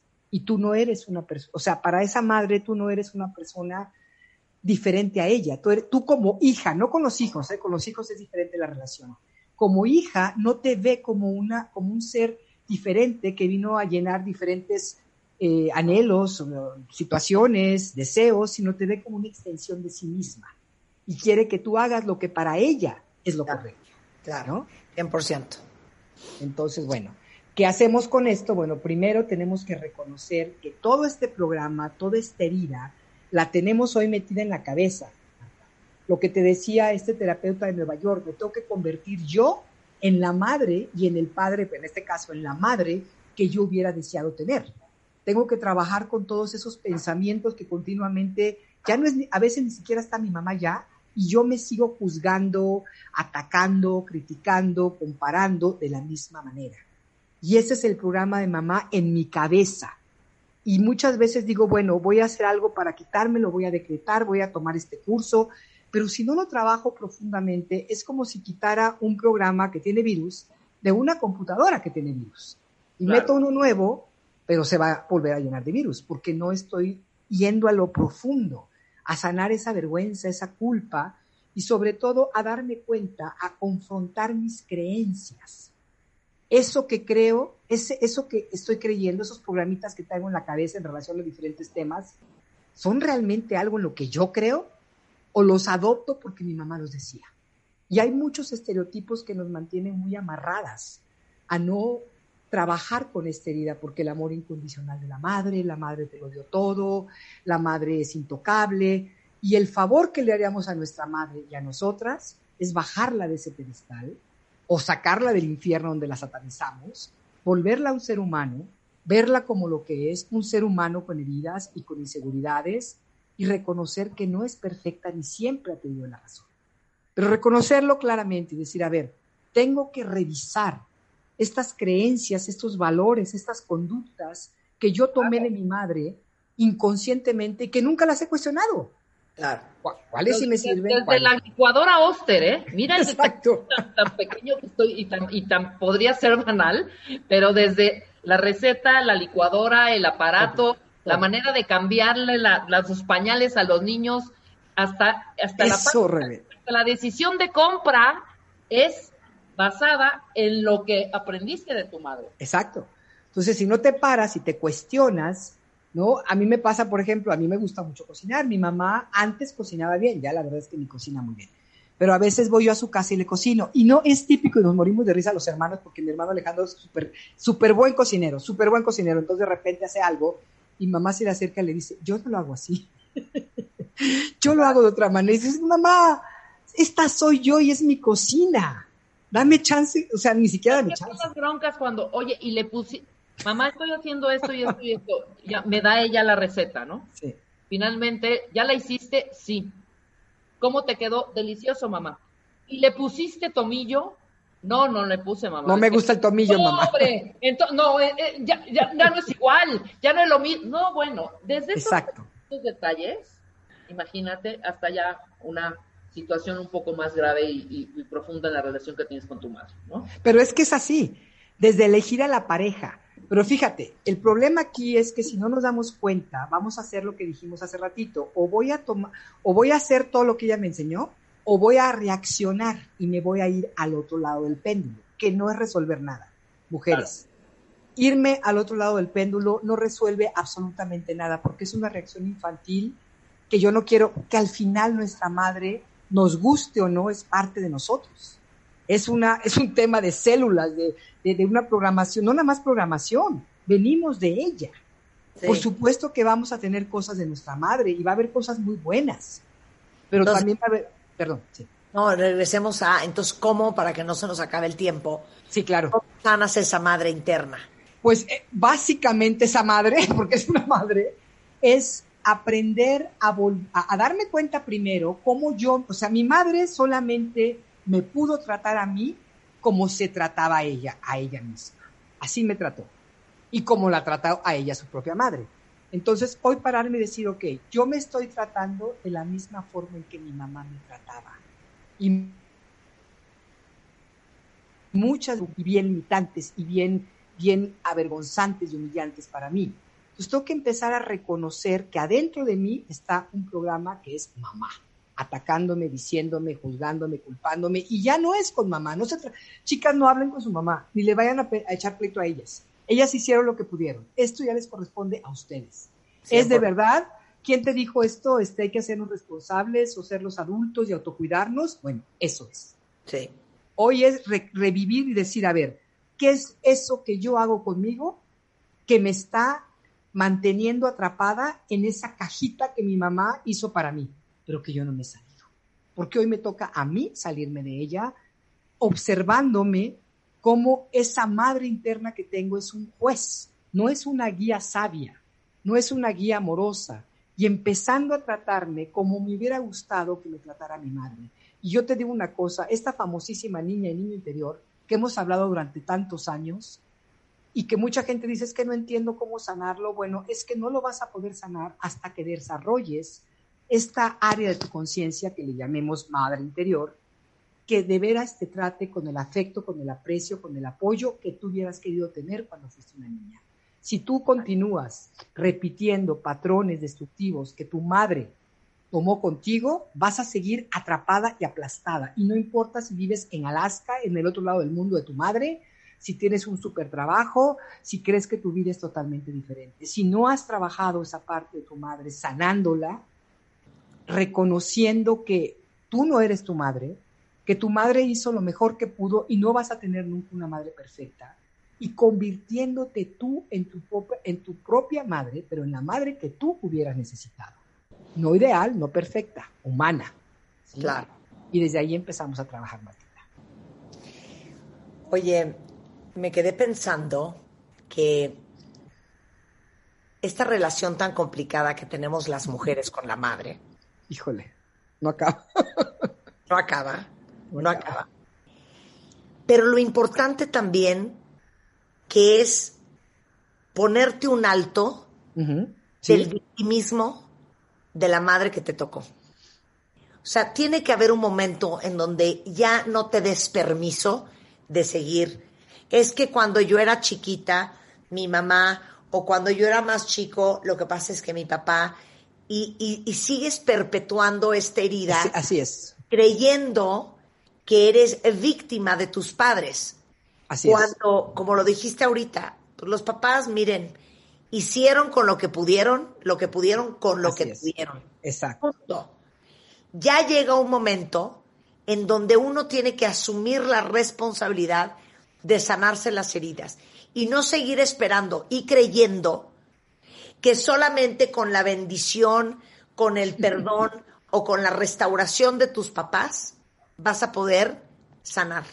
No, porque además eso es absurdo, Marta. Víctor Frank, el de la algoterapia, lo decía bien claro. Si tú le quieres dar a tus hijos algo que ya no les corresponde, porque de pronto te das cuenta cuando ya son grandes, que no los apapachaste lo suficiente, que no les eh, ayudaste a ciertas cosas que de niño necesitaban, y tú se lo quieres dar hoy como padre o como madre, no sirve. Tú puedes seguir siempre apoyando a tus hijos, pero nunca olvidándote que hoy ya tienen una edad de cierta parte. Y como hijas y como hijos, no podemos, bueno, sí podemos, pero si queremos realmente crecer y sanar, lo primero que tenemos que hacer es voltear a ver a nuestras madres de afuera y decir, gracias madre, no, no literalmente, pero desde este espacio interno, agradezco, honro y aprecio y me hago un lado. Y también empezar a, a ser bien honestas con nosotras y a crear esos límites que nosotros necesitamos a veces con mi madre. Muchas veces con esa madre con la que no nos atrevemos a poner un límite porque como es mi mamá, Entender también otra cosa, otra falacia de la sociedad. El amor de la madre no es incondicional. Nosotros no sabemos amar incondicionalmente. Somos seres humanos y no porque de pronto te conviertas en madre, ya te iluminaste. Y ya de pronto eres este ser, wow, capaz de amar de tal manera. Por supuesto que amamos a nuestros hijos. Yo soy madre y soy hija. Entonces puedo hablar de las dos partes, ¿no? Y la er, o sea, de hija me sentí muy enojada con mi madre por muchos años y mientras seguía enojada con ella, era como si siguiera yo buscándola para que ella me diera ese reconocimiento que yo creí que necesitaba de ella. Hasta que un día, a los cuarenta y pico de años, me di cuenta que ya no lo necesitaba de ella, que lo necesitaba de mí. Que eso de que seguía buscándolo afuera a ver quién me daba, quién me veía, ¿no? No, pues es que así nos perdemos, Marta. Nos perdemos absolutamente. Y no nos damos cuenta que aunque la madre hoy nos dijera a lo mejor todo lo que hubiéramos querido, no nos sirve, ya no entra, ya no encaja en esto que estamos necesitando llenar. O sea, sí llega un momento en donde se puede y es hasta necesario que tú te des a ti misma todo lo que quisiste que tu madre te hubiera dado y no te dio. Esa es la forma de sanar a la madre interior. ¿Cómo me convierto yo en esta cuidadora interna? ¿Cómo me empiezo a guiar y para poder hacer esto, le tengo que bajar a la rayita, revisar estos ideales que yo tengo de mi vida, que muchas veces parte del autosabotaje es, tengo unos ideales tan altos que ni siquiera me atrevo a empezar porque sé que no lo voy a hacer, ¿no? Entonces, bájale tantito a todo esto, vuélvete una, una persona que se permite equivocarse, regarla, si no es esto, será lo otro, pero que te, de verdad abraces la vida, Marta, que vayas por lo que para ti está bien. Y ese es el proceso de reconectarme conmigo y qué es lo que para mí está bien, no para mi mamá ni para mi papá, ya, por favor. ¿Vas a tener un curso pronto? Voy a dar una plática gratuita este próximo sábado y les voy a dar un teléfono de la Ciudad de México para que se llama precisamente Sanar a la Madre Interior, donde vamos a hablar ya de, de más, más este, herramientas eh, en este teléfono pueden mandar un WhatsApp, así es como lo, estamos, este, digamos, coordinando, para que esta persona les mande el link. es el, bueno, si estás fuera de México, empieza con 52 y 56 20 13 28 76. Manda un WhatsApp y que estás interesada en la sesión gratuita de sanar a tu madre interior. Y la persona que está encargada de todo esto, ella te manda las ligas. Y la idea de esto, pues es seguir, he estado trabajando mucho en estos últimos meses con todo este rollo de la mamá y sobre todo con grupos para mujeres, porque hay algo muy especial, muy, muy único en la relación de madre e hija, que no tiene que ver con la madre, el hijo, pero eso, bueno, ya hablaremos en algún otro momento. Muchísimas gracias, Aura. Gracias a eh, ustedes. Aura Medina la encuentran en Twitter como Aura Medina W o Aura Medina David en Facebook en Facebook es arroba Aura Medina de WIT oficial. Eh, para que den like ahí porque también ahí estoy dando continuamente pláticas y bueno, Facebook Live obviamente. Les agradezco muchísimo. Gracias, Marta. Gracias, Rebe. Gracias a todos. Hombre. Y sigamos cuidándonos mucho. ¿eh? Muchas Cuídense, gracias, chiquitas. querida. Quieren, les quiero. Un Bye, bye. acá, como siempre. Igualmente. Bueno, antes de irnos, eh, rápidamente les recuerdo que somos fans de los negocios que aceptan tarjetas de crédito y ahora se ha hecho más complicada que nunca eh, la situación de andar con eh, efectivo. Eh, ahora sí que agarramos un billete, nos desinfectamos antes, nos desinfectamos después, nos queda una espinita, nos volvemos a echar gel y la verdad es que por eso ha sido un éxito el lector de tarjetas de iSettle que los deja recibir pagos en su negocio con tarjeta de manera súper sencilla y su dinero lo van a tener al día siguiente. Y además, dentro de su aplicación gratuita les permite llevar el control de todas sus ventas. Y por si necesitaban más razones para probar este lector, iCero les da el primer mes libre de comisiones, hasta 5 mil pesos en ventas, para que comiencen a ganar sin tener que pagar absolutamente nada.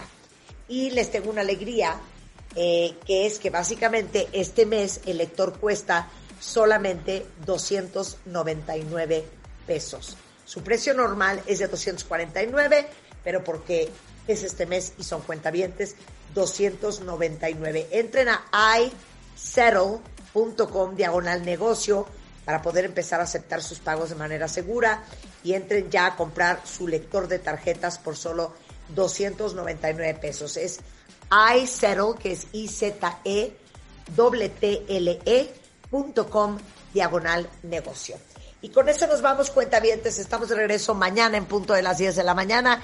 Pásenla bien y no se vayan porque mucho más el resto de la tarde aquí en W Radio.